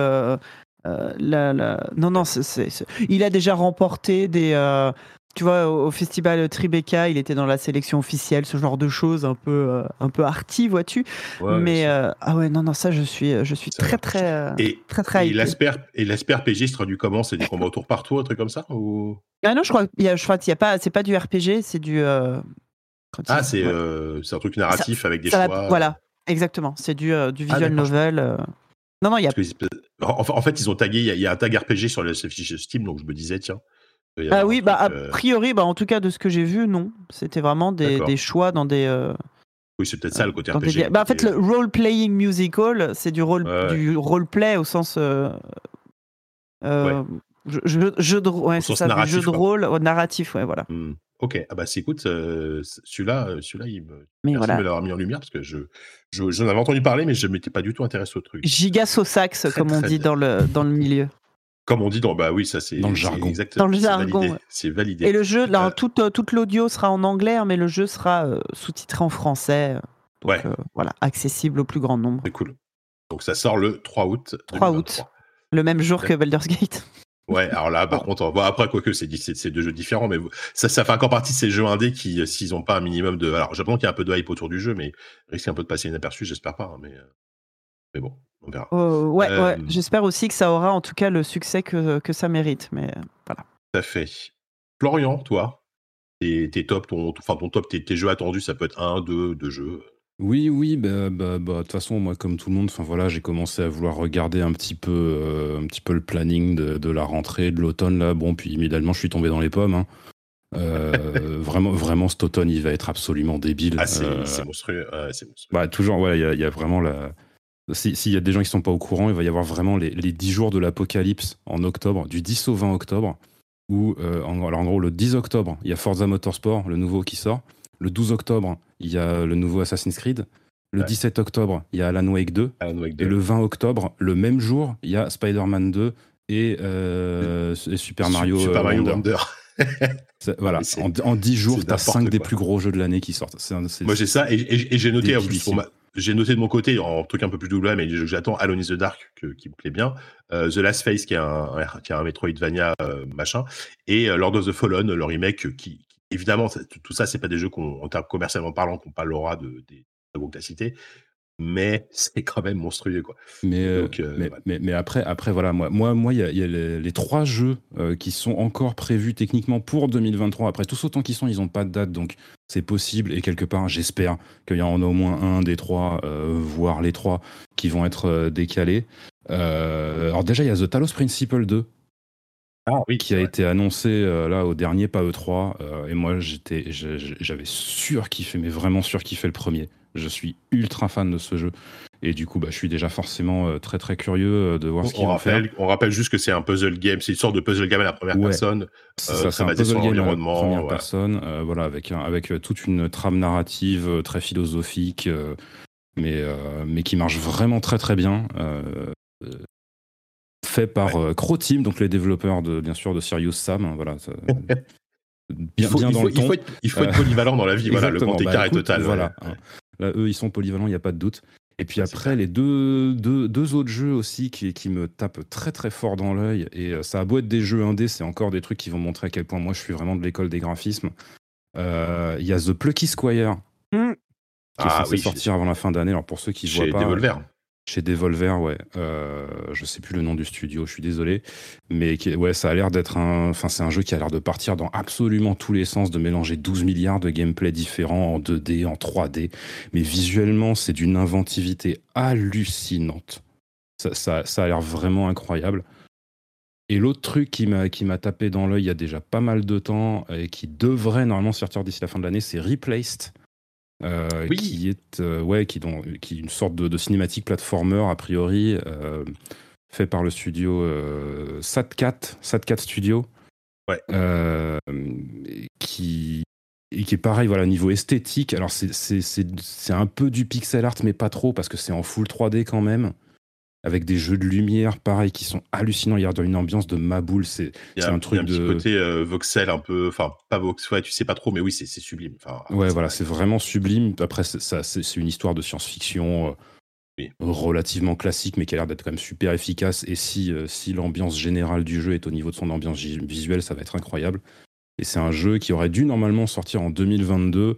le truc, c'est que le studio de développement est, un, est, au Bélarus. Et forcément, la situation géopolitique là-bas en ce moment, c'est complexe. Du coup, ils se sont relocalisés à Chypre. Et euh, c'est de là qu'ils sont en train de, finir le jeu qui, normalement, devrait pouvoir sortir en 2023. Ouais, ouais c'est ça. C'est ce Studio qui est, euh, encore regarder ce qu'ils ont fait. effectivement, Replaced, euh, pas fait beaucoup de jeux avant, j'ai l'impression. C'est même pas leur premier jeu, en fait. Ouais, il y a moyen que ce soit leur premier jeu, je sais plus, mais. Euh. Et ouais, alors celui-là, tu vois, bah, je le rajoute dans ma liste parce que moi, j'ai une petite liste de jeux euh, que j'attends en 2023. C'est pareil, c'est c'est vraiment n'importe quoi. c'est tout, enfin c'est tout, c'est déjà bien. Hein. Non, bah, après si tu veux je te fasse vraiment la liste complète des jeux qui m'intéressent, est-ce que, tu as 3 heures devant toi? Voilà, c'est ça. Moi, moi, c'est pareil. Là, je dois, là, je dois avoir au moins 15, jeux. J'ai essayé de prendre bah, déjà ceux qui me parlent le plus et puis aussi tout simplement ceux qui sont le moins mainstream, hein, parce qu'au bout d'un moment, euh, voilà. Je suis très curieux de voir le nouveau Forza. Ça fait une éternité qu'on n'a pas eu un nouveau Forza, donc je suis, curieux de voir à quoi il va ressembler. Après, bon, bah, voilà, c'est un Forza. Euh, voilà, je savais pas que t'étais vroom vroom, toi. Ah, tu savais pas que j'étais vroom vroom Ouais, j'adore les jeux de caisse, moi. Ah d'accord, bah écoute. Euh, bah voilà, tu, apprends, tu apprends ce, cette, la tuile. merde, ah, si j'avais su un tout petit peu déçu, mais un tout petit peu dans mon estime. Euh, écoutez, moi, je vais, alors, je vais, je vais pas faire dans l'original, effectivement. Euh, je vais, moi, je pense que s'il y a un jeu là auquel j'ai envie de jouer le plus, de, manière le plus sûre, et, et, je sais que ça va me plaire, c'est Alan Wake 2 parce que euh, Alan Wake 2, c'est un, c'est une, une, suite qu'on n'attendait plus trop déjà, euh, qui a été annoncée quand même relativement par surprise il n'y a pas si longtemps que ça. Le jeu, alors j'imagine que le jeu est en développement depuis longtemps, mais euh, donc la com est plutôt bien menée. C'est le jeu, voilà, il est annoncé, il a été annoncé il y a un an, je pense, un truc comme ça. Il sort déjà entre guillemets en octobre prochain. et surtout entre temps, je crois qu'il a été annoncé un peu plus il longtemps. Annoncé il avait, il avait été annoncé en même temps que bah, quand vraiment Epic commençait à, à, vouloir faire en gros être le le mécène du jeu vidéo en fait et à vouloir publier des jeux mais genre en mode juste euh, nous on prend des studios qu'on aime bien on leur met, on leur balance un chèque en blanc et puis euh, après ils se démerdent. Voilà, parce qu'on on, rappelle que c'est donc développé toujours par Remedy euh, et c'est enfin édité et financé par Epic, par Epic. Euh, et entre temps, en plus, Remedy, euh, moi, Alan Wake, c'est un jeu que j'aime beaucoup, qui, est pas sans défaut, mais je trouve qu'il y avait un truc dans Alan Wake, l'histoire, la mise en scène, etc. Le gameplay était un peu, euh, et justement, comme le, le, gameplay était ok, mais il y, avait quand même quelques défauts, sauf qu'entre temps, euh, Remedy, ils ont sorti quand même Control, qui est un jeu qui, en termes de gameplay, que, j'adore d'une manière générale, mais en termes de gameplay, est un des meilleurs TPS auxquels j'ai joué euh, ces, dernières années. C'est nerveux, c'est un plaisir à jouer, vraiment, en manette en main, c'est un vrai plaisir. Euh, du coup, je me dis, et vu, vu les, les progrès qu'ils ont fait euh, là-dessus, et Alan Wake 2 a l'air d'être un jeu qui va moins miser sur l'action, plus sur l'ambiance. il y a un côté survival horror qui est beaucoup plus appuyé mais euh, c'est pour ça que je suis extrêmement confiant. C'est-à-dire que s'ils arrivent à, à, garder la qualité d'écriture et d'ambiance et de scénario euh, du premier Alan Wake, avec en plus des améliorations de gameplay qu'on espère, notamment avec ce qu'ils ont appris sur, euh, sur Control, eh ben, ça peut donner un, un, de mes, un, de mes, jeux de l'année, on verra, mais, mais je, suis... je suis très très confiant. Moi, je suis entièrement d'accord avec 100% des mots que tu viens de prononcer. C'est eh exactement ben, mon sentiment aussi. magnifique. Magnifique. je sais jeu pour, pour, ceux, pour ceux qui savent pas, en plus, il faut rappeler que voilà, il y, a un truc que, que Remedy aime bien faire, c'est que tous leurs jeux en fait se déroulent un peu dans, dans le même univers étendu entre gros guillemets. il y avait quand même déjà de très très grosses références à Alan Wake dans Control. Bah, il y a même un DLC. Euh, il y a même un DLC. Oui, voilà, je, me permets de le dire parce qu'aujourd'hui c'est plus vraiment spoilé vu qu'il y a, vraiment voilà un DLC qui est sorti. Le, tout, tout l'intérêt du jeu, c'est de relier les. Tout l'intérêt du DLC, pardon, c'est de relier les univers vraiment de, de Control et d'Alan Wake. Donc euh, oui, quelque part, je pense que ce Alan Wake 2, c'est un truc qu'ils ont eu euh, à l'arrière de leur tête, qui, qui, qui, qui, qui s'est jamais en allé depuis, qui s'en est jamais allé depuis, depuis qu'ils ont fini, fini le premier Alan Wake. Et c'est cool, très très cool de voir qu'ils ont pu se lancer là-dedans et que le, jeu, franchement, a l'air très prometteur. c'est clair. Et donc Alan Wake sort le 17 octobre et euh, j'aurai même pas une semaine pour le, le faire puisqu'après il y a, moi c'est le deuxième jeu auquel je voulais parler, je l'ai évoqué tout à l'heure vite fait, c'est Alone in the Dark. Euh, alors je suis moins euh, certain, on va dire, du résultat final que Alan Wake. On va, ça peut être raté, mais je suis assez confiant sur celui-là parce que c'est vraiment une sorte de soft reboot, on va dire, d'Alone in the Dark, de, cette licence qui a inventé globalement les codes du survival horror euh, euh, notamment euh, après Resident Evil, hein, on, s'en rappelle. Euh, celui-là, en fait, déjà, je, l'avais vu à la Gamescom l'année dernière et j'ai, entre temps, il y a eu la démo qui est sortie et tout. Je trouve qu'il y a un super travail sur l'ambiance, le côté années 30, le, vraiment ce qu'on, peut attendre quand on a joué à des jeux de rôle comme l'appel de Cthulhu, etc. Il a l'air vraiment d'être bien respecté. au scénario, tu as, le scénariste de, de, Soma, qui est un jeu que j'aime énormément, donc chez, chez Frictional Game. et il y a vraiment toute une team de personnes talentueuses derrière qui, qui me font dire que ça va vraiment être un jeu qui réussit il y a un truc aussi, là, c'est probablement 90, 80% du marketing, il a touché un chèque, mais euh, Frédéric Rénal, qui a toujours quand même renié tous les épisodes euh, d'Alone in the Dark, euh, par le premier, celui qu'il a fait, puisque c'est le seul qu'il a fait finalement, après il est parti, et, tout ce qui est sorti après, c'était globalement nul, et, et Rénal se, ne cachez pas pour le dire. là, il a, ils, ont le soutien officiel de Renal en disant voilà, ils font du super taf et tout. je crois qu'il est vaguement embauché en tant que consultant. Je me dis que ça vaut ce que ça vaut. Peut-être que c'est que du marketing, etc. Mais ça, ça rajoute un truc quand même. La dernière fois que Rénal a essayé de réaliser un jeu lui-même, ça s'est pas super bien terminé, mais bon. Je ne sais pas le dire, mais effectivement, tout Dark, euh, c'était, c'était compliqué. Même s'il y, avait des, promesses hein, qui étaient là, mais oui, l'exécution, euh, c'était pas ça. Donc voilà, donc Alan Wake, Alan in the Dark, je vais avoir ma, Alan Wake 2, Alan in the Dark en octobre, je vais avoir ma dose de jeux d'horreur et ça, franchement, ça me fait bien plaisir. Quoi. Euh, franchement, on a commencé l'année avec, avec Dead Space, puis un peu plus tard Resident Evil et on la termine avec Alan Wake, Alan, Alan in the Dark quel plaisir. Enfin voilà pour pour les pour tout ce qui est jeux d'horreur et je te. Il y a une bonne ambiance ouais cette année je trouve. Ouais. bah oui après bah oui bah disons que si c'est vrai que en termes de jeux feel good si il y aura, il y aura Super Mario à la fin à la fin du mois le, 20 octobre. Oui. Donc, euh, donc en, fait, il sort, il sort pile entre Alan Wake et Alone in the Dark. Euh, Super Mario Wonder, Pour récupérer 2-3 points de santé mentale. Ah, c'est ça, exactement. Exactement. Euh, bon, écoutez, on va peut-être pas, on va peut-être s'arrêter là pour ce petit sujet sur à la fois le, le, bilan de, de, la, de, la, première partie de l'année et euh, ce qu'on attendait pour la suite. Merci beaucoup d'avoir partagé tout ça. Et on va passer à nos jeux du moment, euh, les jeux auxquels on joue en ce moment, évidemment. Euh, bah, alors, je vais commencer, on va commencer par Florian, parce que Florian, on, sait de quoi tu vas parler, tu l'as noté. On, va garder la surprise de Sophie, entre guillemets, pour après. Flo, toi, tu as, tu t'es enfin décidé à jouer à un certain Cyberpunk 2077. Ouais, un petit jeu qui vient de sortir, je sais pas si vous en avez entendu parler. Ouais. Non, pas du tout. ouais, ouais, non, mais ça fait quelques mois déjà, en fait, que, que, que je me suis mis enfin pour de vrai. Est-ce qu'on peut y jouer euh, si on n'a pas joué au 2776 Ouais, pardon, la blague. C'est oh peut-être pour ça du coup que j'ai pas tout compris. Euh, ça doit être ça le problème. Non, euh, non, mais oui, du coup, je me suis enfin décidé à y jouer là en 2023 parce que, écoutez, pourquoi pas. et je, je, je, l'ai fini il y a pas longtemps et j'aime bien en parler de ce jeu parce que, bah, en toute honnêteté, j'ai pas trop aimé, mais euh, c'était fascinant d'y jouer bah, en 2023. Euh, trois ans après tout le monde, à un moment où euh, le jeu, bah, en fait, là, ça y est, il est débarrassé de, tous ces bugs qui avaient tant mm. fait rigoler tout le monde au lancement. C'est pas qu'il y en ait plus, hein, il y en a encore un ou deux ou trois qui se baladent par-ci par-là, mais quelque part dans un open world, en fait, c'est un peu inévitable. Surtout un open world aussi complexe que celui-là. Mais malgré tout, bah, ça reste un jeu malade. Ça reste un jeu euh, un petit peu cassé euh, sur les bords. Euh, c'est un jeu qui m'a surpris par l'accent qu'il mettait vraiment sur la narration. Je veux dire, je sais que c'est des Project Red et, connu pour ça, mais je m'attendais vraiment pas à ce que ce soit à ce point, qu'il y ait vraiment des, des, très très longs passages où le truc passe limite pour un, pour un, pour un visual novel, en fait, presque.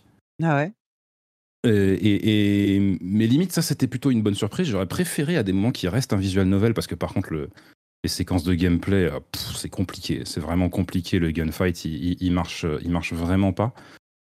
Mais euh, ce, qui est, ce, qui, est le plus fascinant à voir, c'est à quel point, en fait, même une fois que tous ces bugs ont été nettoyés, c'est quand même un jeu qui porte encore, mais d'une façon incroyablement visible tous les stigmates de, son, de son développement compliqué. Où en fait, il y, a, une, y a une, euh, une déconnexion totale entre les éléments vraiment, les, les, comment dire, les piliers vraiment, les fondations du jeu et tout simplement la ville en elle-même, qui est vraiment incroyable. Euh, pas juste par sa taille, mais par son architecture, par tous les aspects les aspects un peu euh, narration environnementale qu'il y a dedans. Alors oui, je, suis un peu d'accord avec tous ceux qui font remarquer à quel point c'est quand même une vision du futur qui est, euh, qui est un petit peu, euh, qui, manque un peu de tridimensionnalité, où finalement on nous parle beaucoup de, on nous parle beaucoup de transhumanisme et puis de, de, de, pornographie et de sexe dans le futur, mais par contre, la, culture, concrètement, qu'est-ce que c'est devenu aujourd'hui? Ça, il manque beaucoup de choses dans le. Ouais, mais il faut pas oublier que c'est adapté d'un jeu de rôle papier qui date des années 80. Donc, avec les codes qui vont avec, tu vois. Eh bien sûr, mais après, je veux dire, bon, c'est des projets, quoi. Ils sont en train de développer un jeu eux-mêmes, ils ont des ambitions de ma boule dessus. Je veux dire, autant, autant y aller à fond. moi, moi, après, bon, peut-être que je suis en train de juger du coup le, le, le, jeu de plateau des années 80 en même temps que je juge le jeu vidéo, mais n'empêche que moi j'ai joué au jeu, c'est ce que j'ai vu devant moi, tu vois. Enfin voilà, il y a des trucs qui fonctionnent et des trucs qui fonctionnent pas. Mais enfin bon, bref, quoi qu'il en soit, de toute façon, cette ville, elle est extraordinaire. Mais ce que j'ai trouvé extraordinairement frustrant, c'est à quel point elle est mal exploitée, en fait. et à quel point le, la narration se sert assez mal de tout ça. Et euh, même si le jeu, voilà, c'est pas vraiment un jeu à quête FedEx, mais j'avais quand même l'impression de passer énormément de temps à juste faire des allers-retours dans la ville pour aller voir tel personnage qui bouge jamais vraiment de son coin. Puis après, j'allais voir tel autre personnage qui bouge jamais vraiment de son coin non plus. Euh, c'est un, jeu qui manque de vision. C'est un jeu qui a des piliers de, de, au potentiel extraordinaire. C'est un jeu qui a des, des, petits moments vraiment, mais très fugaces, de fulgurance incroyable, mais il n'y a pas de lien il n'y a pas de, vision globale. Et, c'est extrêmement frustrant. C'est un jeu que j'ai ouais, ouais, été très très très frustré d'y jouer. Mm. Et le paradoxe, c'est que du coup, maintenant, je suis quand même euh, assez impatient de me lancer dans euh, Phantom Liberty. en espérant que. En espérant que oui, donc le, DLC, le gros DLC du, jeu qui va sortir là, à la fin d'année aussi, parce que voilà, on, manquait de nouveaux jeux. Euh, sort en septembre. Voilà, c'est ça, parce qu'on manquait un peu de jeux cet automne. Alors du coup, ils se sont dit, on va, on va rajouter un petit DLC pour, pour Cyberpunk, c'est le moment. Euh, mais du coup, oui, je suis curieux de, de, de, voir ce que ça va donner en me disant, écoute, celui-là, c'est un DLC, ils ont pris le temps de le fabriquer, ils, ont, ils auront mis trois ans quand même à le faire. Avec un peu de chance, ils l'auront principalement développé sur une plateforme, sur, sur un, jeu de base qui maintenant était stable, qui avait plus trop de bugs, qui tenait à peu près la route. Donc peut-être que là, il y aura une vision, peut-être que là, il y, aura, il y a un truc qui va se passer, peut-être que là, il y aura enfin euh, tout, tout, ce que j'ai désespérément attendu euh, dans euh, le jeu de base, mais qui, qui n'est jamais arrivé. Mmh. Ouais, après, ils, ils, pourront pas changer la structure même du jeu, qui est finalement une structure plus proche d'un GTA que d'un que d'un jeu de rôle ou, d'un Deus Ex, tu vois. Ça, ça, ouais, bien sûr, mais, mais tu vois, même, même, par rapport à, même par rapport à un GTA, je trouve que finalement le truc est moins bien intégré. Mmh. En fait. Ouais. Ouais, ouais. Après, moi, c'est vrai qu'à l'époque, je, l'avais fait à la sortie. Hein. Alors, je l'avais fait sur un bon PC. La, la, la, version PC, quand tu avais une bonne machine, c'était vraiment la plus acceptable, on va dire, euh, à la sortie. Euh, et je, je m'étais pris d'amour pour euh, pour pour la ville. Tu l'as dit, c'est c'est les plus folles que j'ai, enfin un des, un des open world les plus passionnants que, que, j'ai eu à explorer euh, malgré tout. Et je m'étais pris aussi d'amour pour beaucoup de personnages secondaires et, euh, et vraiment je et, et, moi je m'étais vraiment accroché à ça et ce qui fait que ça a été une super expérience. Euh, après j'y ai pas rejoué depuis et, j'ai, pour le coup Phantom Liberty je vais me replonger dedans avec plaisir parce que parce que parce que effectivement avec, toutes les améliorations qu'ils ont pu ajouter, tout ce qu'ils vont ajouter aussi au moment de cette de ce, ce DLC parce qu'ils ont dit qu'il y aurait en plus en parallèle de Phantom Liberty qui sera quand même un DLC à 30 euros, mais qui devrait durer euh, normalement connaissance et des projets 20-30 heures, tu vois, donc euh, minimum, donc ça va. Euh, ils vont sortir un patch gratuit qui va, qui va aussi régler, qui va rajouter plein de trucs, qui va régler plein, plein encore de soucis, etc. Alors ça aura mis le temps, certes, c'est trois ans, c'est quasiment ouais, ça, ça aura mis le temps. pour, le coup, pour le coup, honnêtement, je pense pas que ça change quelque chose au problème, enfin, au problème que, que moi j'ai trouvé dans le jeu, mais qui sont vraiment qui sont, qui sont fondamentaux. Quoi. Je veux dire, à ce stade, honnêtement, pour les corriger, il faudrait juste reprendre le jeu de zéro. Ça, ouais, bien sûr. À la limite, tu reprends juste la ville, mais après tout le reste, tout, tout le mission, tout le mission design, tout le, tout le narrative design, il, faut, il aurait juste fallu tout reprendre de zéro. de toute façon, là, la, la, version qui sortira en septembre à Phantom Liberty, ce sera la version euh, finale, on va, ce sera la forme finale de ce jeu. Je pense qu'il y a après ça, c'est des projets qui passera peut-être à autre chose enfin. Bon, bien sûr qu'ils bossent sur d'autres choses, on le sait, mais oui, bah ils sont sur The Witcher 4. Hein, voilà, ils sont sur The Witcher, ils sont sur plusieurs projets notamment. Donc, euh, donc voilà, mais c'est un jeu qui est super intéressant à analyser que malgré tous les défauts qu'il a et, euh, et voilà donc. Merci en tout cas pour ton retour sur, euh, bah, je euh, sur, ce petit, sur ce petit jeu qui vient de sortir, effectivement. On est vraiment dans l'actu, merci. Ça me fait plaisir. je sais. Euh, Sophie, j'ai hâte de savoir parce que je sais pas. Alors, tu nous as dit, alors je le dis en off, hein, il m'a dit ouais, mais c'est un jeu un peu nul, c'est pour ça que, que je ne l'ai pas noté sur le conducteur. c'est un jeu un peu nul qui est sorti il y a un peu longtemps. ok. Pareil, bravo, merci d'être venu 100% sur l'actu.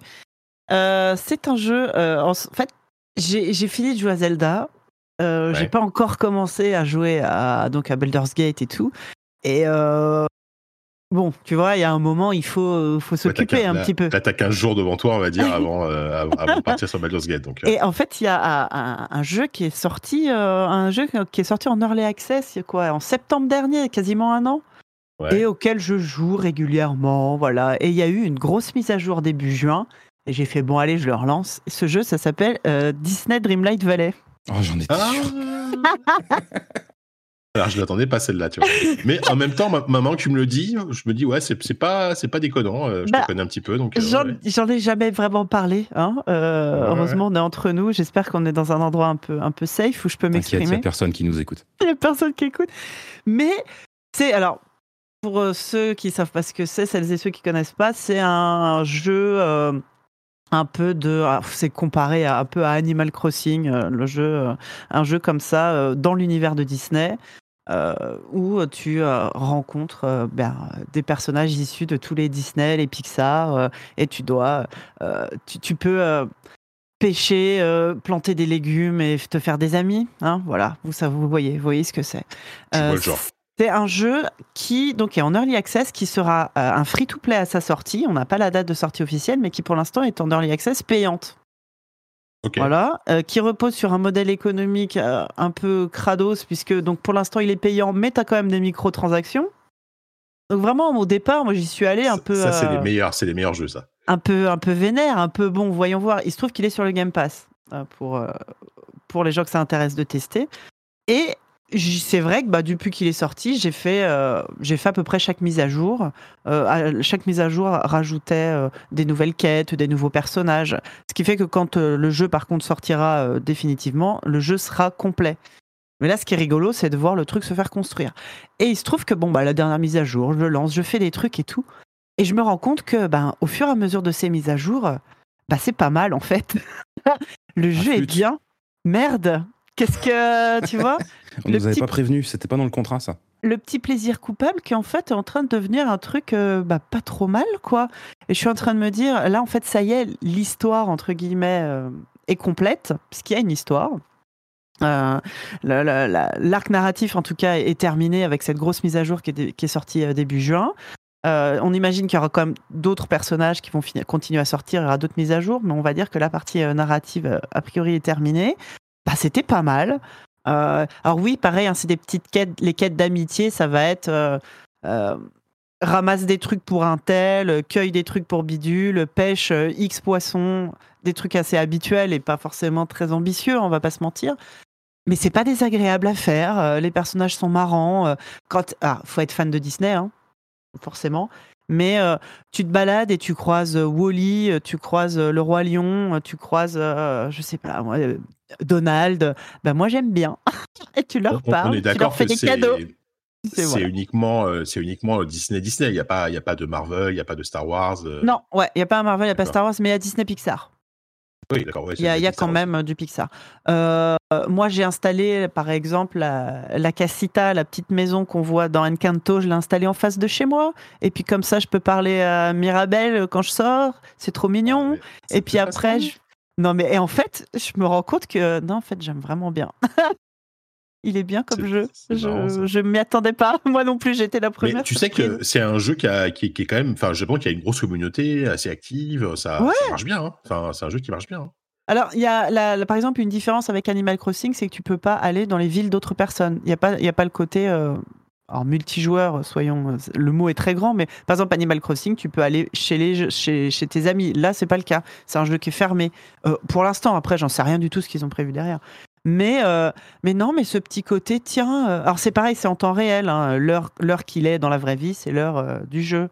Donc tu as des activités ou des choses que tu peux ne peux faire que à certaines heures. toujours rigolo cette quête où tu dois parler à machin et que machin est, en est endormi.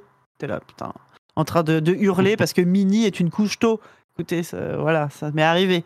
non, non, mais voilà, très. Je suis la première surprise parce que moi j'aime bien les petits jeux un peu comme ça, mais faut avouer que la plupart manquent beaucoup d'ambition. Euh, tout le monde n'arrive pas à faire des jeux aussi, euh, aussi bien foutus qu'Animal Crossing. Et puis pour tout ce qui est euh, un peu jeu comme ça, un peu de ferme, un peu de housing, un peu tout ça, c'est assez rare que ça soit réussi, il faut quand même l'avouer. Ben, ben, Dreamlight Valley, c'est pas mal en fait. Et c'est dans le Game Pass en plus, on en, en early access. Et, Donc, donc c'est vraiment, allez jeter un oeil si vous êtes abonné, ça coûte rien.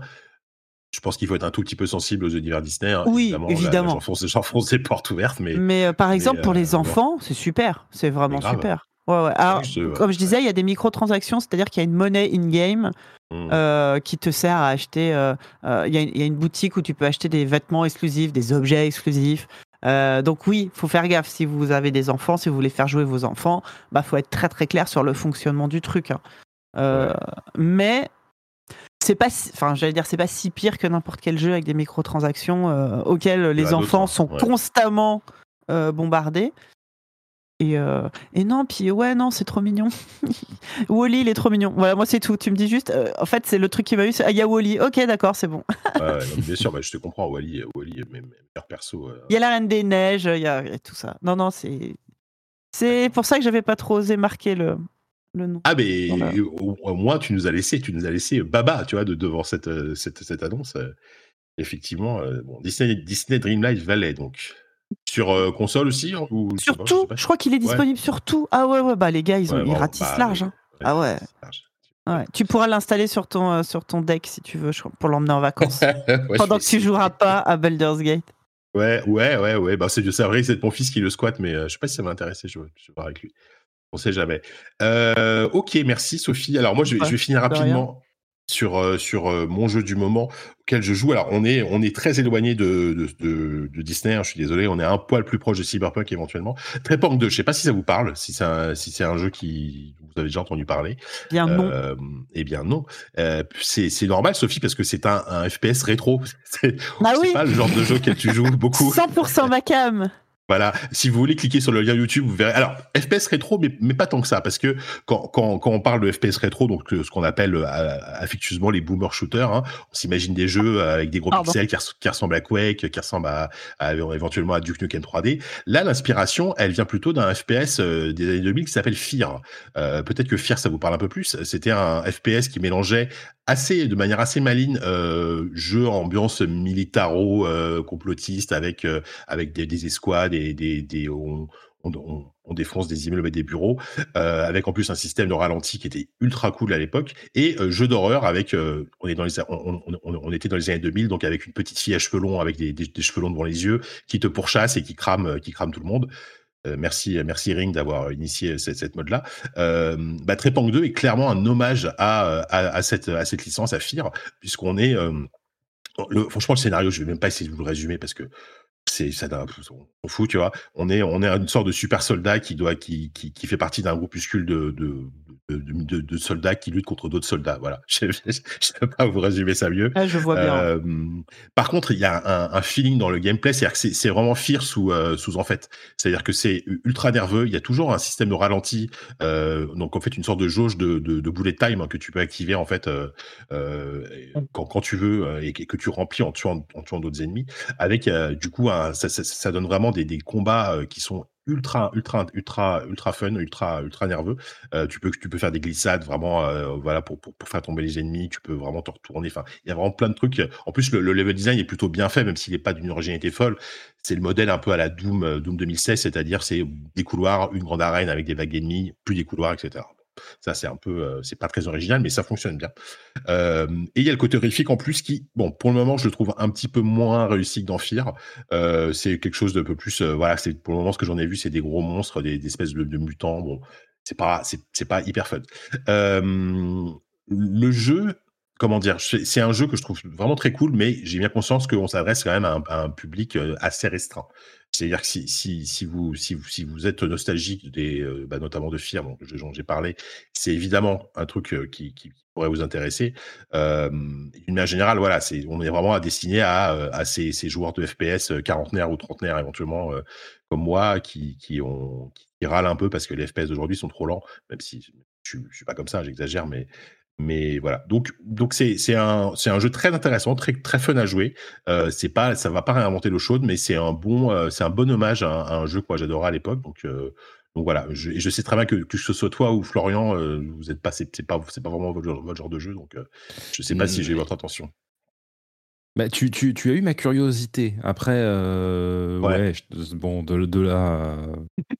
je, je, vais, je vais au moins regarder ce que c'est. Ça m'a rendu curieux.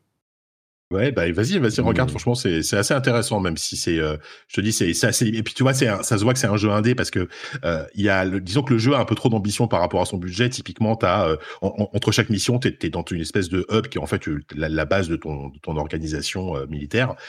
t'es censé être entouré de collègues et de, de mecs en escouade avec toi quand tu arrives dans cette base, tu es tout seul, il y a personne. Par contre, t'as constamment ta patronne qui te parle dans un dans un talkie-walkie et genre tu croises un mec de temps en temps qui est genre au stand de tir, c'est tout quoi. Et ça fait il y a vraiment une sorte de, de et c'est un exemple, mais pour montrer que tu sens quand même le bah c'est un double A, enfin c'est un jeu, c'est même pas un double A, c'est un jeu indé. C'est un jeu qui a été développé pendant très longtemps et ils, ont fait avec ce qu'ils pouvaient. Mais je trouve que le résultat euh, le, disons que la, promesse de retrouver les sensations de tir d'un jeu comme Fear, bah, elle est là, elle est, elle est réussie. C'est quand même, c'est quand même le plus important. Donc euh, voilà. Euh, je voulais vous parler aussi rapidement, avant de passer à la, fin de l'émission, euh, d'un documentaire, d'un documentaire que j'ai eu la chance de pouvoir visionner en avant-première, en exclusivité. Enfin, en avant-première, c'est un documentaire qui va sortir à la fin du mois d'août, qui s'appelle, donc on reste dans la thématique, hein, The FPS First Person Shooter Document. C'est The FPS First Person Shooter à votre avis, ça parle de quoi? Ça parle de, euh, FPS. de boomer shooter, allez. Ah, non, ah, heureusement, c'est beaucoup plus large que ça. C'est en fait la volonté de, c'est la volonté de faire une espèce de documentaire ultime sur ce genre, euh, puisqu'en fait, c'est euh, c'est un documentaire qui retrace l'entièreté de l'histoire du FPS, vraiment des origines, origines, origines. Je parle de ça avant, avant Wolfenstein 3D. Ça commence au début, au, début des années 70, quoi. Donc voilà, ça, ça, part de là jusqu'à, bah, jusqu'à, jusqu'à 2022 là, avec, bah, les, avec les boomer shooters évidemment, les Call of Duty, les, euh, les Borderlands, etc. C'est un documentaire qui dure, je, je préviens tout de suite, hein, qui dure 4h30. Hein, c'est assez long. Pardon. voilà, qui dure 4h30, mais euh, quand on aime ce genre, c'est hyper cool à regarder.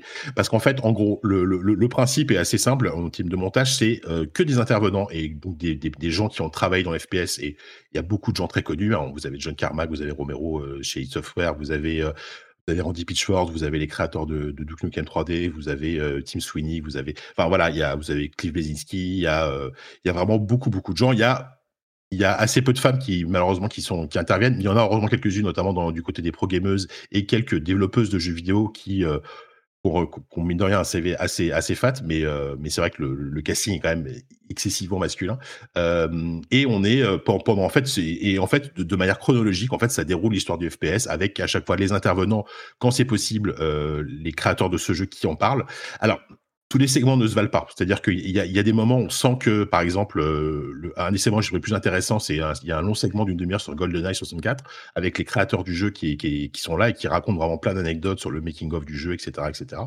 Euh, et typiquement des moments un peu plus euh, un peu plus décevants quand ils arrivent, par exemple, chez Cheval avec Half-Life le problème, c'est qu'il n'y a personne de chez Valve qui, est, dans l'émission, puisque c'est toujours très compliqué d'interviewer les gens de chez Valve et les créateurs de, cette époque. Donc là, on est sur plus des gens qui vont témoigner de ce qu'a été pour eux l'arrivée d'Half-Life, etc. Donc euh, c'est un peu plus en surface.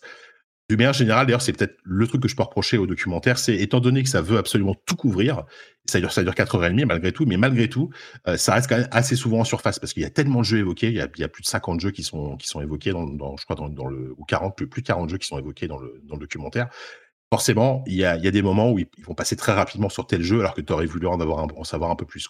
Euh, malgré tout, je pense que pour les, gens qui ont envie d'en savoir plus sur l'histoire du FPS et se rappeler à la fois des souvenirs et apprendre des trucs, c'est hyper cool. Euh, c'est hyper cool. Euh, ça sort. Alors, pour le moment, en fait, c'est un peu compliqué. Ça va sortir en digital. ça va sortir en digital. Il faudra qu'on mette le lien quelque part fin août et ça va sortir en Blu-ray qu'on on pourra commander fin septembre. Pour le moment, le documentaire est uniquement en anglais avec des, sous-titres anglais euh, activables. C'est tout à fait compréhensible si on est euh, si on a un peu l'habitude euh, à la fois du, de l'anglais jeu vidéo et qu'on a un niveau d'anglais moyen, plus, on va dire. mais voilà, c'est un documentaire que j'ai pris beaucoup de plaisir à voir. on peut le mettre en plusieurs parties parce que 4h30, voilà, tu, tu peux te mettre ça comme une, comme par, par, tranche de par tranche de 3-4 jeux, c'est tout à fait envisageable. Euh, c'est vraiment chouette et voilà, j'ai été très content de pouvoir découvrir ça, euh, découvrir ça en avance. Et je remercie d'ailleurs les, les, producteurs de, du documentaire d'avoir de, pu m'envoyer une version preview pour que je puisse euh, la regarder et en parler. Voilà, j'ai fait ma partie. Bravo, Jika. Voilà, je, je, je crois que je vais reprendre un petit peu d'eau avant éventuellement de passer à la fin de l'émission. Voilà, on coupera ça au montage, bien sûr. Euh, donc la fin de l'émission. Qu'est-ce qu'il nous reste? Il nous reste quand même pas mal de petites actus à, à évoquer. Alors on, va faire comme on fait d'habitude. Hein. Je, vais, je, vais, je, vais, je vais dérouler tout ça. Vous m'arrêtez si vous avez des choses à dire. N'hésitez pas hein, à, m'interrompre. Euh, la première news que j'ai notée, alors qui va me parler un peu, un peu plus parce que voilà, c'est le côté un peu rétro, mais c'est intéressant. C'est une enquête qui est sortie. Euh, qui est sorti il y a quelques, il y a quelques jours, qui euh, émane de la Video Game History Foundation, euh, donc une, association américaine qui s'intéresse à l'histoire du jeu vidéo, qui a, fait une enquête assez euh, intéressante et alarmante, qui se, sont rendus compte que 87% des jeux qui, sont sortis avant 2010, donc il y a, il y a 13 ans maintenant, ne, sont tout simplement plus accessibles de manière légale et facile. Et, euh, et c'est assez alarmant parce que ça pose vraiment la question de la préservation du jeu vidéo. Parce que 2010, en gros, ça, correspond à l'année où le, dématérialisé, le, le dématérialisé a commencé vraiment à à prendre une, ampleur assez, assez forte et où le, support physique a commencé vraiment à, baisser, notamment sur, sur console et aussi sur PC. Et, et du coup, c'est un, un chiffre qui est, qui, est assez, qui est assez alarmant et ils, disent en gros qu'aujourd'hui, c'est vrai que la solution pour avoir des traces de ces trucs-là, c'est soit d'aller bah, chiner pour trouver des, des, jeux d'occasion, etc. Mais ça devient de plus en plus compliqué, de plus en plus cher. Soit de passer par du piratage, qui est pas forcément une solution idéale non plus. moi après, c'est vrai que j'ai un avis un peu un peu un peu biaisé là-dessus parce que je me dis que la, meilleure façon de conserver un objet numérique, c'est de le numériser, donc d'avoir la, ROM quelque part et de stocker ça sur une bibliothèque gigantesque telle que, euh, telle que Internet Archive, par exemple, qui fait un taf de, d'archivage absolument monstrueux, mais qui aussi peut avoir des problèmes par rapport au copyright des jeux. C'est un problème aussi. Donc, euh, donc voilà, c'est, un, un, vrai problème, ça, pour coup, la conservation des jeux. Et euh, voilà. juste, je, je, précise avant que tu interviennes que, évidemment, ça ne concerne le marché nord-américain, cette étude. Donc, il y a encore tout un pan de. Mais bon, je pense que le problème est, pas est le même. Mais effectivement, en fait, il y a, euh, c'est un peu paradoxal comme question parce que la façon dont c'est présenté, euh, ouais, c'est très tentant de penser que oui, avec justement le, le, le, le, virage vers le numérique, ça va être de pire en pire parce que bah, dès qu'un jeu sort euh, des boutiques numériques, en gros, bah, il disparaît du jour au lendemain. Et effectivement, ça c'est un problème monstrueux. Après, en vrai, dans le cadre d'une étude comme ça, au contraire, euh, bah, comme tu as commencé un petit peu à le dire, en fait, une sortie en numérique, c'est beaucoup plus avantageux qu'une ah sortie en physique, parce qu'une sortie en physique, bah, dès que tu commences à dire, ouais, mais là, juste, il, arrive très très vite le moment où tu dis, mais juste, en fait, on vend plus assez de volume pour justifier de maintenir de la production physique de ce jeu. Mmh. Alors qu'à l'inverse, euh, un jeu qui est disponible euh, en numérique, bah, finalement, tant que la plateforme sur laquelle il est, il est disponible reste encore debout, peut y avoir deux exemplaires qui sont écoulés par an, tu strictement aucune raison en tant que distributeur de retirer le jeu de la plateforme. Donc en fait, euh, de toute façon, la préservation du jeu vidéo, c'est connu, c'est un problème qui est absolument majeur. Et oui, ce bah chiffre, Même, même si quelque part il est surprenant, il est quand même effrayant de se dire qu'il y a quasiment 90% de la production du jeu vidéo qui est, qui est plus disponible légalement. Mais en fait, oui, paradoxalement, le, numérique, euh, c'est plus une solution qu'un problème, en fait, même si par certains aspects, c'est aussi un problème. Bah, je suis d'accord. Et puis le, support physique a une durée de vie limitée, contrairement à un truc 100% des maths. Enfin, va, faire fonctionner une, un CD PlayStation euh, aujourd'hui. Euh, tu as quand même de grandes chances que ton CD fonctionne plus. Euh, les cartouches, c'est pareil. Mmh, mauvais exemple parce que les CD, justement, c'est un support qui a, qui a, une, qui a une très très bonne durée de vie. Ah, Par contre, les cartouches. C'est peut-être le DVD. Non, j'avais pas entendu que comme quoi c'est le CD, le DVD avait genre 20 ans de, 20 ans de durée de ah vie. Ah, mais par rapport à une cartouche, c'est déjà énorme.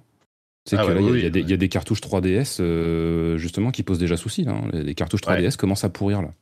Ouais, tu vois. Donc, euh, et, et, et, quand, tu vois typiquement la petite Nintendo qui ferme ses e-shops euh, au bon vouloir et qui.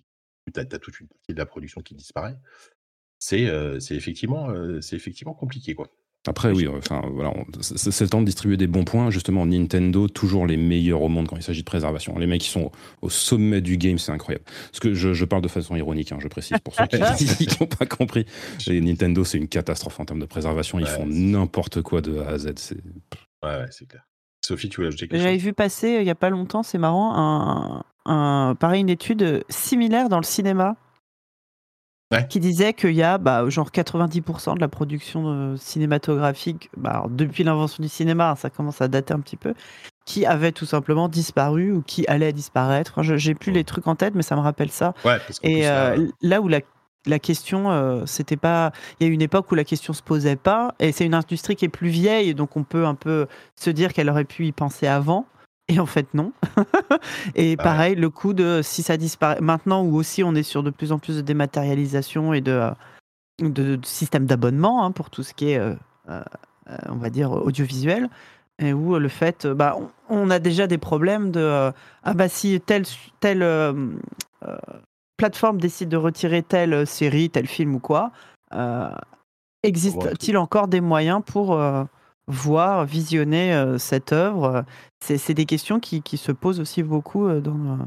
D'où l'intérêt d'avoir une bibliothèque numérique comme Internet Archive qui, qui va essayer de, ah de, stocker un maximum de trucs, mais tu peux très bien avoir un jour un ayant droit qui arrive et qui, bah, c'est exactement ça, c'est-à-dire le principe de. Il faudrait une grande bibliothèque d'Alexandrie, quoi. Mais euh, c'est ça. Bah, c'est littéralement le but d'Internet Archive. Hein, sauf que, voilà, à une époque capitaliste, bah, voilà, t'as as les gens qui vont arriver non, ça c'est à moi.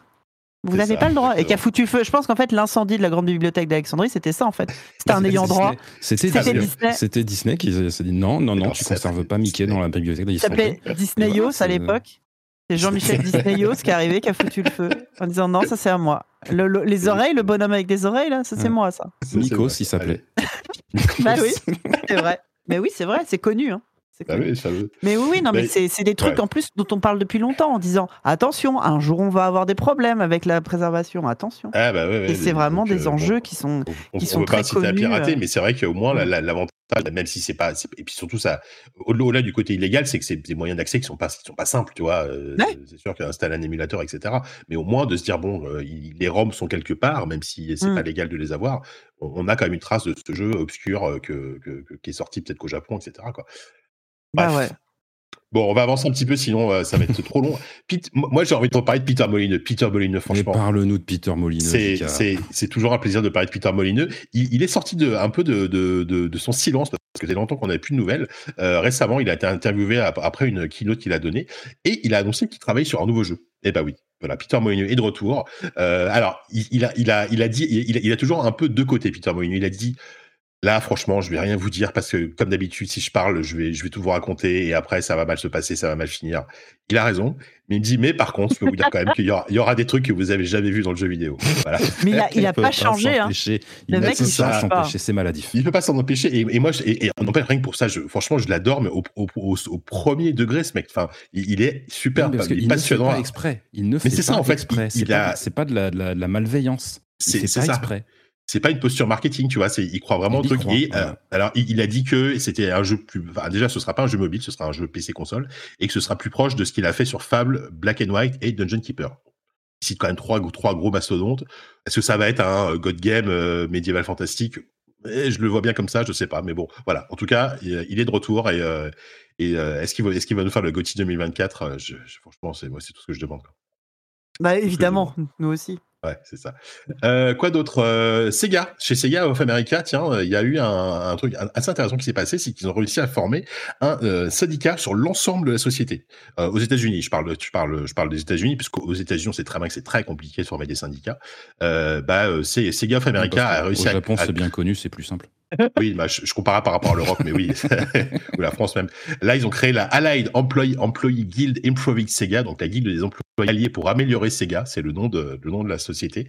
Et, euh, et disons que c'est le premier syndicat aux États-Unis qui a cette ampleur-là, puisque encore une fois, ça concerne l'ensemble de la société. Il y, a, il y, a, déjà eu des cas de, de, de syndicats créés dans, dans, dans, des grosses structures de jeux vidéo, mais ça concernait plus certains départements. Là, euh, là vraiment, il y a eu il y a, il y a vraiment un premier vrai gros syndicat qui s'est créé, donc c'est plutôt une bonne nouvelle pour euh, pour, les employés, pour les employés, en tout cas chez, chez Sega of America. Et si ça peut montrer l'exemple et que ça se, ça se, que l'idée se disperse, ça serait pas plus mal. C'est exactement, exactement. Bah, en ce moment, aux États-Unis, c'est quand même une tendance qui est, mmh. même si c'est compliqué parce qu'il y a beaucoup de bras de fer, évidemment, c'est quand même une vraie tendance euh, la création de syndicats. Donc, euh, dans, dans, un métier qui est compliqué, on sait très mmh. bien que les conditions de travail sont pas tout terribles. Une bonne nouvelle. Euh, tiens, on va rester un peu chez Sega malgré tout, puisque Yuji Naka, souvenez-vous Yuji Naka, donc c'est le fameux, euh, le fameux créateur de Sonic hein, et de Balan Wonderworld récemment de, de sinistre mémoire malheureusement.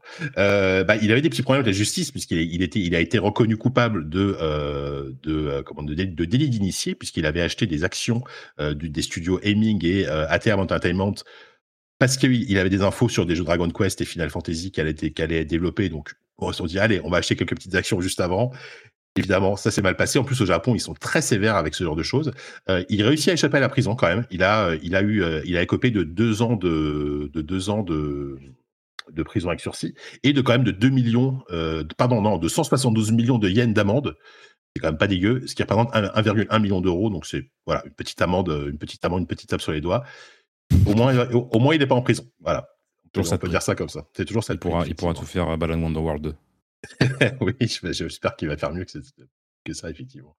Euh, qu'est-ce qu'on a d'autre? Euh, Alors, je, je, il y a peut-être qu'on va, qu'on va passer un petit peu. Ah oui, tiens, euh, intéressant, un départ à la retraite que j'ai, qui était surprenant. Evan Wells, qui était le coprésident de Naughty Dog, il est arrivé chez Naughty Dog il y a 25 ans. Il a commencé avec Crash Bandicoot sur, Crash Bandicoot 3.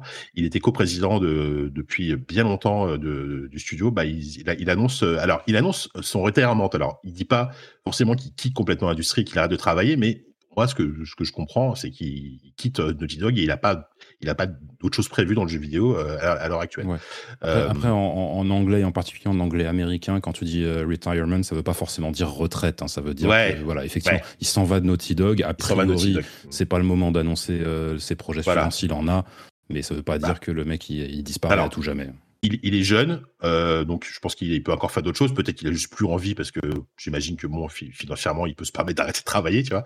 Euh, mais euh, ce sera intéressant. Et donc c'est Lynn Druckmann qui, qui, qui, était déjà qui, qui, avait déjà une tête à la direction, qui reprend officiellement le, le rôle de, de de, de, de bah, il était déjà coprésident et là du coup il devient voilà. président euh, tout seul entre guillemets en attendant ça, l'éventuelle nomination, sachant voilà. que euh, Evan Wells a annoncé son départ mais son départ sera effectif à la fin de l'année. Euh, oui, c'est ça, oui. Je l'ai pas précisé, mais effectivement, on départ à la et, fin de l'année. Donc, et, euh... et, juste pour apporter une toute petite précision, c'est quand, même, c'est quand même une, une, page qui se tourne un peu pour, pour Naughty Dog, parce que Evan Wells, euh, bah, c'était le dernier membre de l'équipe dirigeante qui avait vraiment travaillé euh, de, de, de, très très proche des, euh, des, des, fondateurs de Naughty Dog, donc oh. Jason Rubin et Andy Gavin. Il avait, ouais. il avait repris la coprésidence juste après le, le départ des, des deux cofondateurs. Avec, euh, avec Balestra, avec Christophe Balestra. Ouais, alors Balestra est arrivé après. Ah, c'était après. Il, okay. il, avait eu un, un autre coprésident qui, qui est pas resté longtemps, qui restait que un an, et après, il a été rejoint par Balestra. Mais du coup, ouais, lui, Evan Wells, vraiment, il avait travaillé de, façon très bah, étroite il, avec les cofondateurs. Et du coup, bah, là, entre guillemets, c'est un peu tout le, c'est un peu le dernier grand représentant du, du Naughty Dog euh, de l'ère PS2, Historique. PS1, on va dire qui, qui s'en va. Et du coup, là, maintenant, on est vraiment entré dans. Enfin, on y était bah, déjà, non. évidemment, euh, à fond. on est dans vraiment dans la nouvelle ère, euh, voilà, nouvelle ère Rockman euh, voilà, ouais, de Naughty Dog. C'est clair. Euh, bon, on lui souhaite en tout cas de, bah, de se reposer parce que je pense que euh, ouais, Naughty Dog, euh, c'est en termes de crunch et d'heures de travail. Au, bout de 25 ans de Naughty Dog, ouais, tu dois, ouais, tu dois être bien. tu, tu, dois être bien cramé quand même, c'est clair. Black Panther, tiens, un, il va y avoir un jeu Black Panther développé par Electronic Arts. Ils ont, ils ont monté un studio spécialement pour ça. Très peu d'infos, à part que par rapport à, au discours que tu sens en communiqué, tu comprends que ce sera probablement en open world, le Wakanda en open world voilà, je j'ai pas grand chose de, de, de, pas grand chose à dire. C'est un héros qui est, qui est plutôt intéressant, je pense, à, dans le jeu vidéo qu'on a quasiment pas eu. Mmh. Donc donc à voir. Et puis ce voilà. sera un jeu solo. Donc comme Et ce quoi, sera un jeu solo, ouais. pour pour de vrai, Electronic Arts a compris, là, le sont en fait les jeux solo. Exactement. Exactement. Euh, pour terminer, alors ouais, euh, tiens, bon, c'est marrant parce que deuxième documentaire que j'évoque euh, dans, dans, cette émission, No Clip, euh, bien chaîne, bien connue qui fait d'excellents documentaires sur le jeu vidéo. Ils viennent de, ils viennent de sortir un making of d'une heure trente sur Immortality. Immortality, euh, le, le GOTY 2022, enfin selon mes dires, hein, mais euh, mais euh, très très grand jeu. Euh, donc une heure trente de documentaire, Barlow, ce jeu de Sam Barlow, euh, donc avec donc, beaucoup d'interviews, à la fois du casting, à la fois de Sam Barlow évidemment, mais pas que. C'est cool, c'est qu'il donne aussi la parole, par exemple aux, aux, aux, aux, deux filles qui ont qui sont occupées des costumes, des décors, qui sont mm. ultra importants dans dans, euh, dans, Immortality, à la productrice du jeu. Enfin voilà, il y a vraiment un melting pot de, de métiers euh, qui est vraiment super cool. Donc euh, documentaire passionnant à regarder sur la chaîne de nos clips, c'est gratuit et c'est vraiment, vraiment hyper chouette. Bon, là c'est vraiment vite fait, parce que je, voulais placer du Monkey Island, mais Monkey Island sort sur mobile, voilà, fin juillet. Donc je parle de Monkey Island, je parle de Return to Monkey Island, bien sûr, le dernier épisode en date. Donc c'est l'occasion ou jamais de, le faire. Si vous êtes sur la route pour aller pour descendre dans le sud, là, hop, vous, vous l'installez sur votre sur votre iPhone et puis vous pouvez vous faire une petite partie de Monkey Island. Florian, peut-être que ça va te parler, toi, une série de concerts Elden Ring qui a été annoncée? T'as un truc à dire dessus ou euh... Euh, Oui, non. Bah, alors, 13, je vais... 13 janvier, ça commence le 13 janvier à Paris. Pour tout vous dire, euh, voilà, je vais, je vais, pas, je, vais, je, vais, pas, trop en parler par simple, comment dire, par simple déontologie, parce qu'il s'avère que le mec qui organise ça est un ami à moi, donc euh, voilà, je vais pas trop, pas trop commenter le, le truc. Mais donc effectivement, Overlook Events, euh, boîte française spécialisée dans les événements de ce genre, qui a annoncé son partenariat avec Bandai Namco pour une série de concerts Elden Ring, dont la première date, bah oui, tout simplement, aura lieu le 13 janvier au Grand Rex à Paris ça a l'air d'être un truc assez, il y a plus assez, euh, pas immersif, mais il y a, il y, a, des technologies assez intéressantes, que ce soit en oui, oui, bah d'éclairage, de lumière et tout, euh, oui, c'est les shows un peu, un peu spectacle son et lumière. Euh, bah, c'est assez, assez typique du genre. Hein. Euh, voilà, c'est pas juste un orchestre sur scène qui, qui, qui joue. Alors on peut considérer que c'est une qualité, comme on peut considérer que c'est un défaut. Ça, je laisse à chacun le, le soin de juger là-dessus.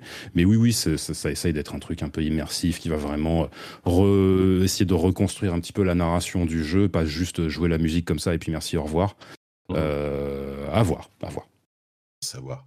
Et enfin, pour terminer, parce qu'il fallait bien citer les copains, mais bon, ils ont quand même réussi leur coup, hein, ces, ces, petits coquins. 206 724 euros, c'est la somme qui a été levée au final par Origami à la fin de leur, leur campagne de lancement euh, de, de Moi, j'ai mis que dalle.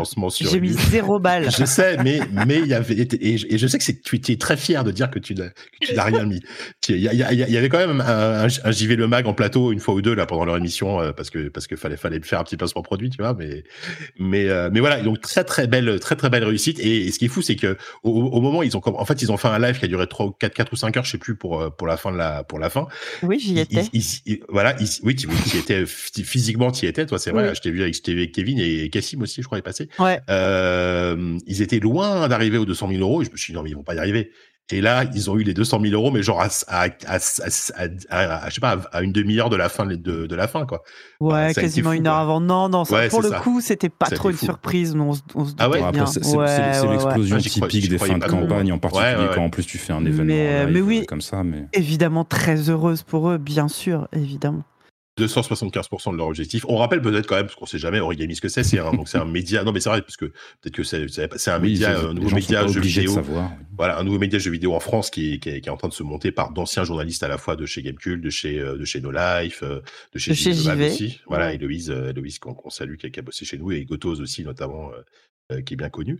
Euh, et ils veulent voilà faire un, peu faire des nouveaux formats dans le sens où ce sera pas un média qui sera lié à un site web, ce sera il y aura des vidéos sur YouTube, il y aura du Twitch, il y aura il y aura des, des, choses sur les, toutes les plateformes aujourd'hui modernes.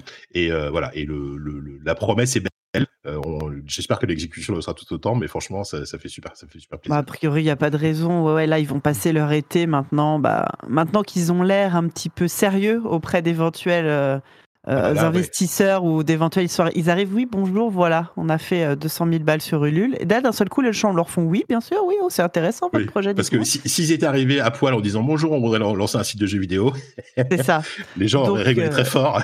Là, on sait que cet été, ils vont investir des locaux, monter le studio, les plateaux, enfin voilà, tout installer et pour pouvoir commencer à produire du contenu à la rentrée et euh, j'ai très très très hâte de voir ce qu'ils vont faire. Oui, on rappelle donc il y, a, ah, y, a, y a Gotos, il y a Sylvain Tastet, hein, Oupi, on le connaît un petit peu, Jika. Tu te souviens? C'est un gars, tu vois, lunettes, euh, les cheveux là, tu vois? Oui, bien sûr, c'est lui. Bah, c'est lui. C'est un blanc brun barbu à ah, lunettes. exactement.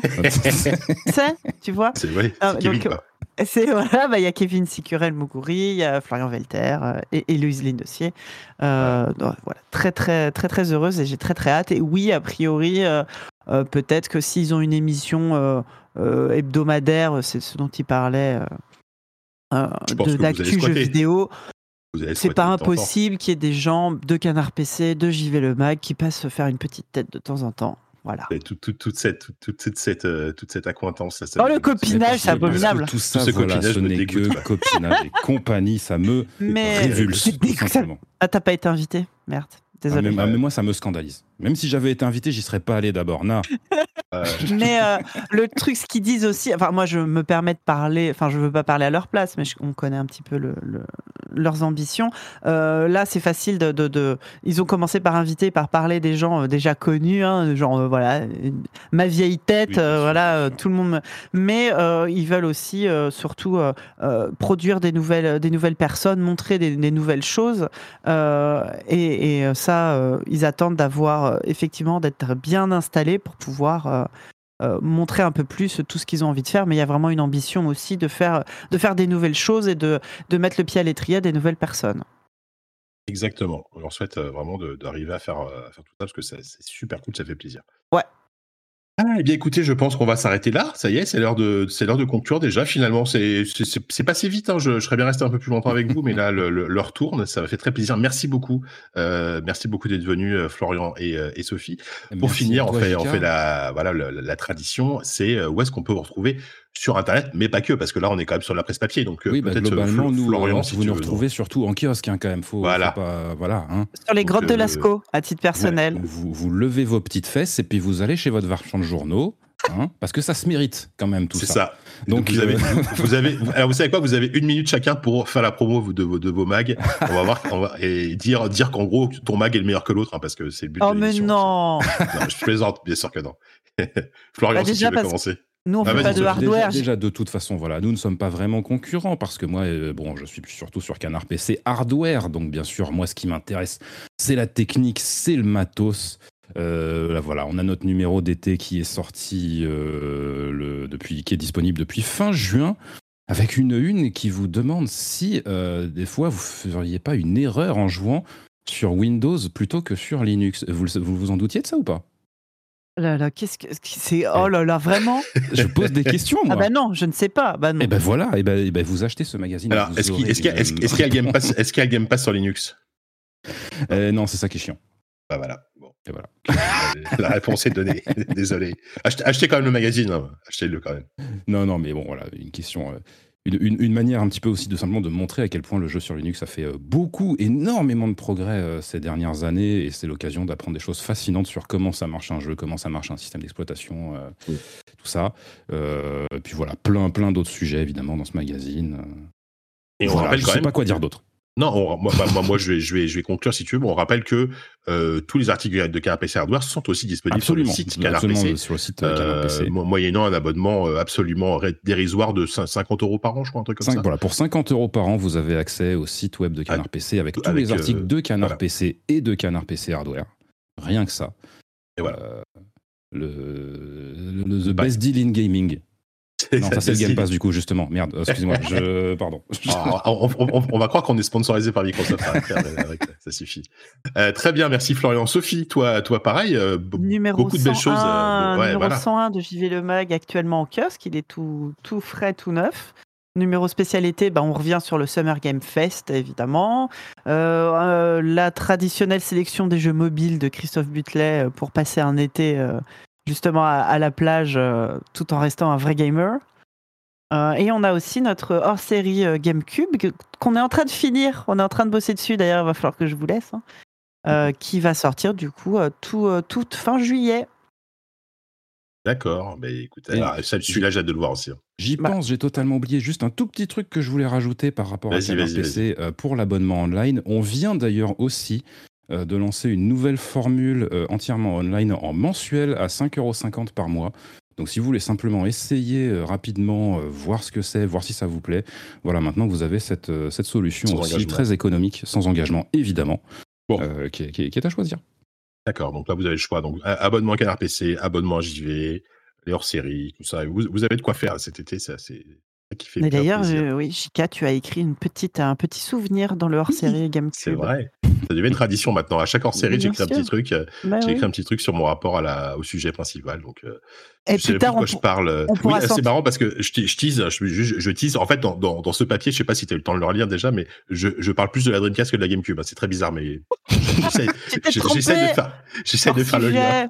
Hors sujet total, Jean Clébert. Le, le, le, rédacteur en chef ne m'a rien dit. Je lui ai envoyé, il m'a, il m'a dit, ok, très bien, merci, tu vois. Donc. Euh, il a rien relu, putain. Bah, voilà, super.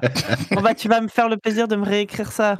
Euh, c'est ça, non, attends. Mais plus tard, comme ça, on pourra sortir une anthologie, les meilleurs souvenirs de JK. Ton, ton, en fait, ta biographie, elle est déjà quasiment euh, écrite dans les pages de hors-série de JV. Tu allais faire de la, de la thune sur mon dos, quoi. Super, merci. Euh, bah écoutez, très bien, merci. Je me rends compte, euh, pardon, avant de conclure, que j'ai oublié de remercier les producteurs de l'émission, quelque chose que je dois faire. Bah oui, tant euh, parce que si, si, vous voulez soutenir euh, Patrick, c'est sur euh, patreon.com slash rdvjeux. les producteurs de l'émission que je cite et que, et que, je salue fort de manière très chaleureuse, Claude Girel, Stéphane, Grégory Sata et Steph Sinalco. Merci à vous. et puis maintenant, il est temps de conclure. Merci de nous avoir écoutés jusqu'au bout dans, ce, dans, ce, dans cette belle émission, ce beau rendez-vous jeu. Et on vous donne rendez-vous la semaine prochaine. Ce ne sera pas moi, hein, mais, mais vous aurez à nouveau un rendez-vous jeu à vous mettre sous la dent. Et sur ce, bah, gros bisous, bonnes vacances si c'est le cas, et à bientôt. Au revoir. Au revoir.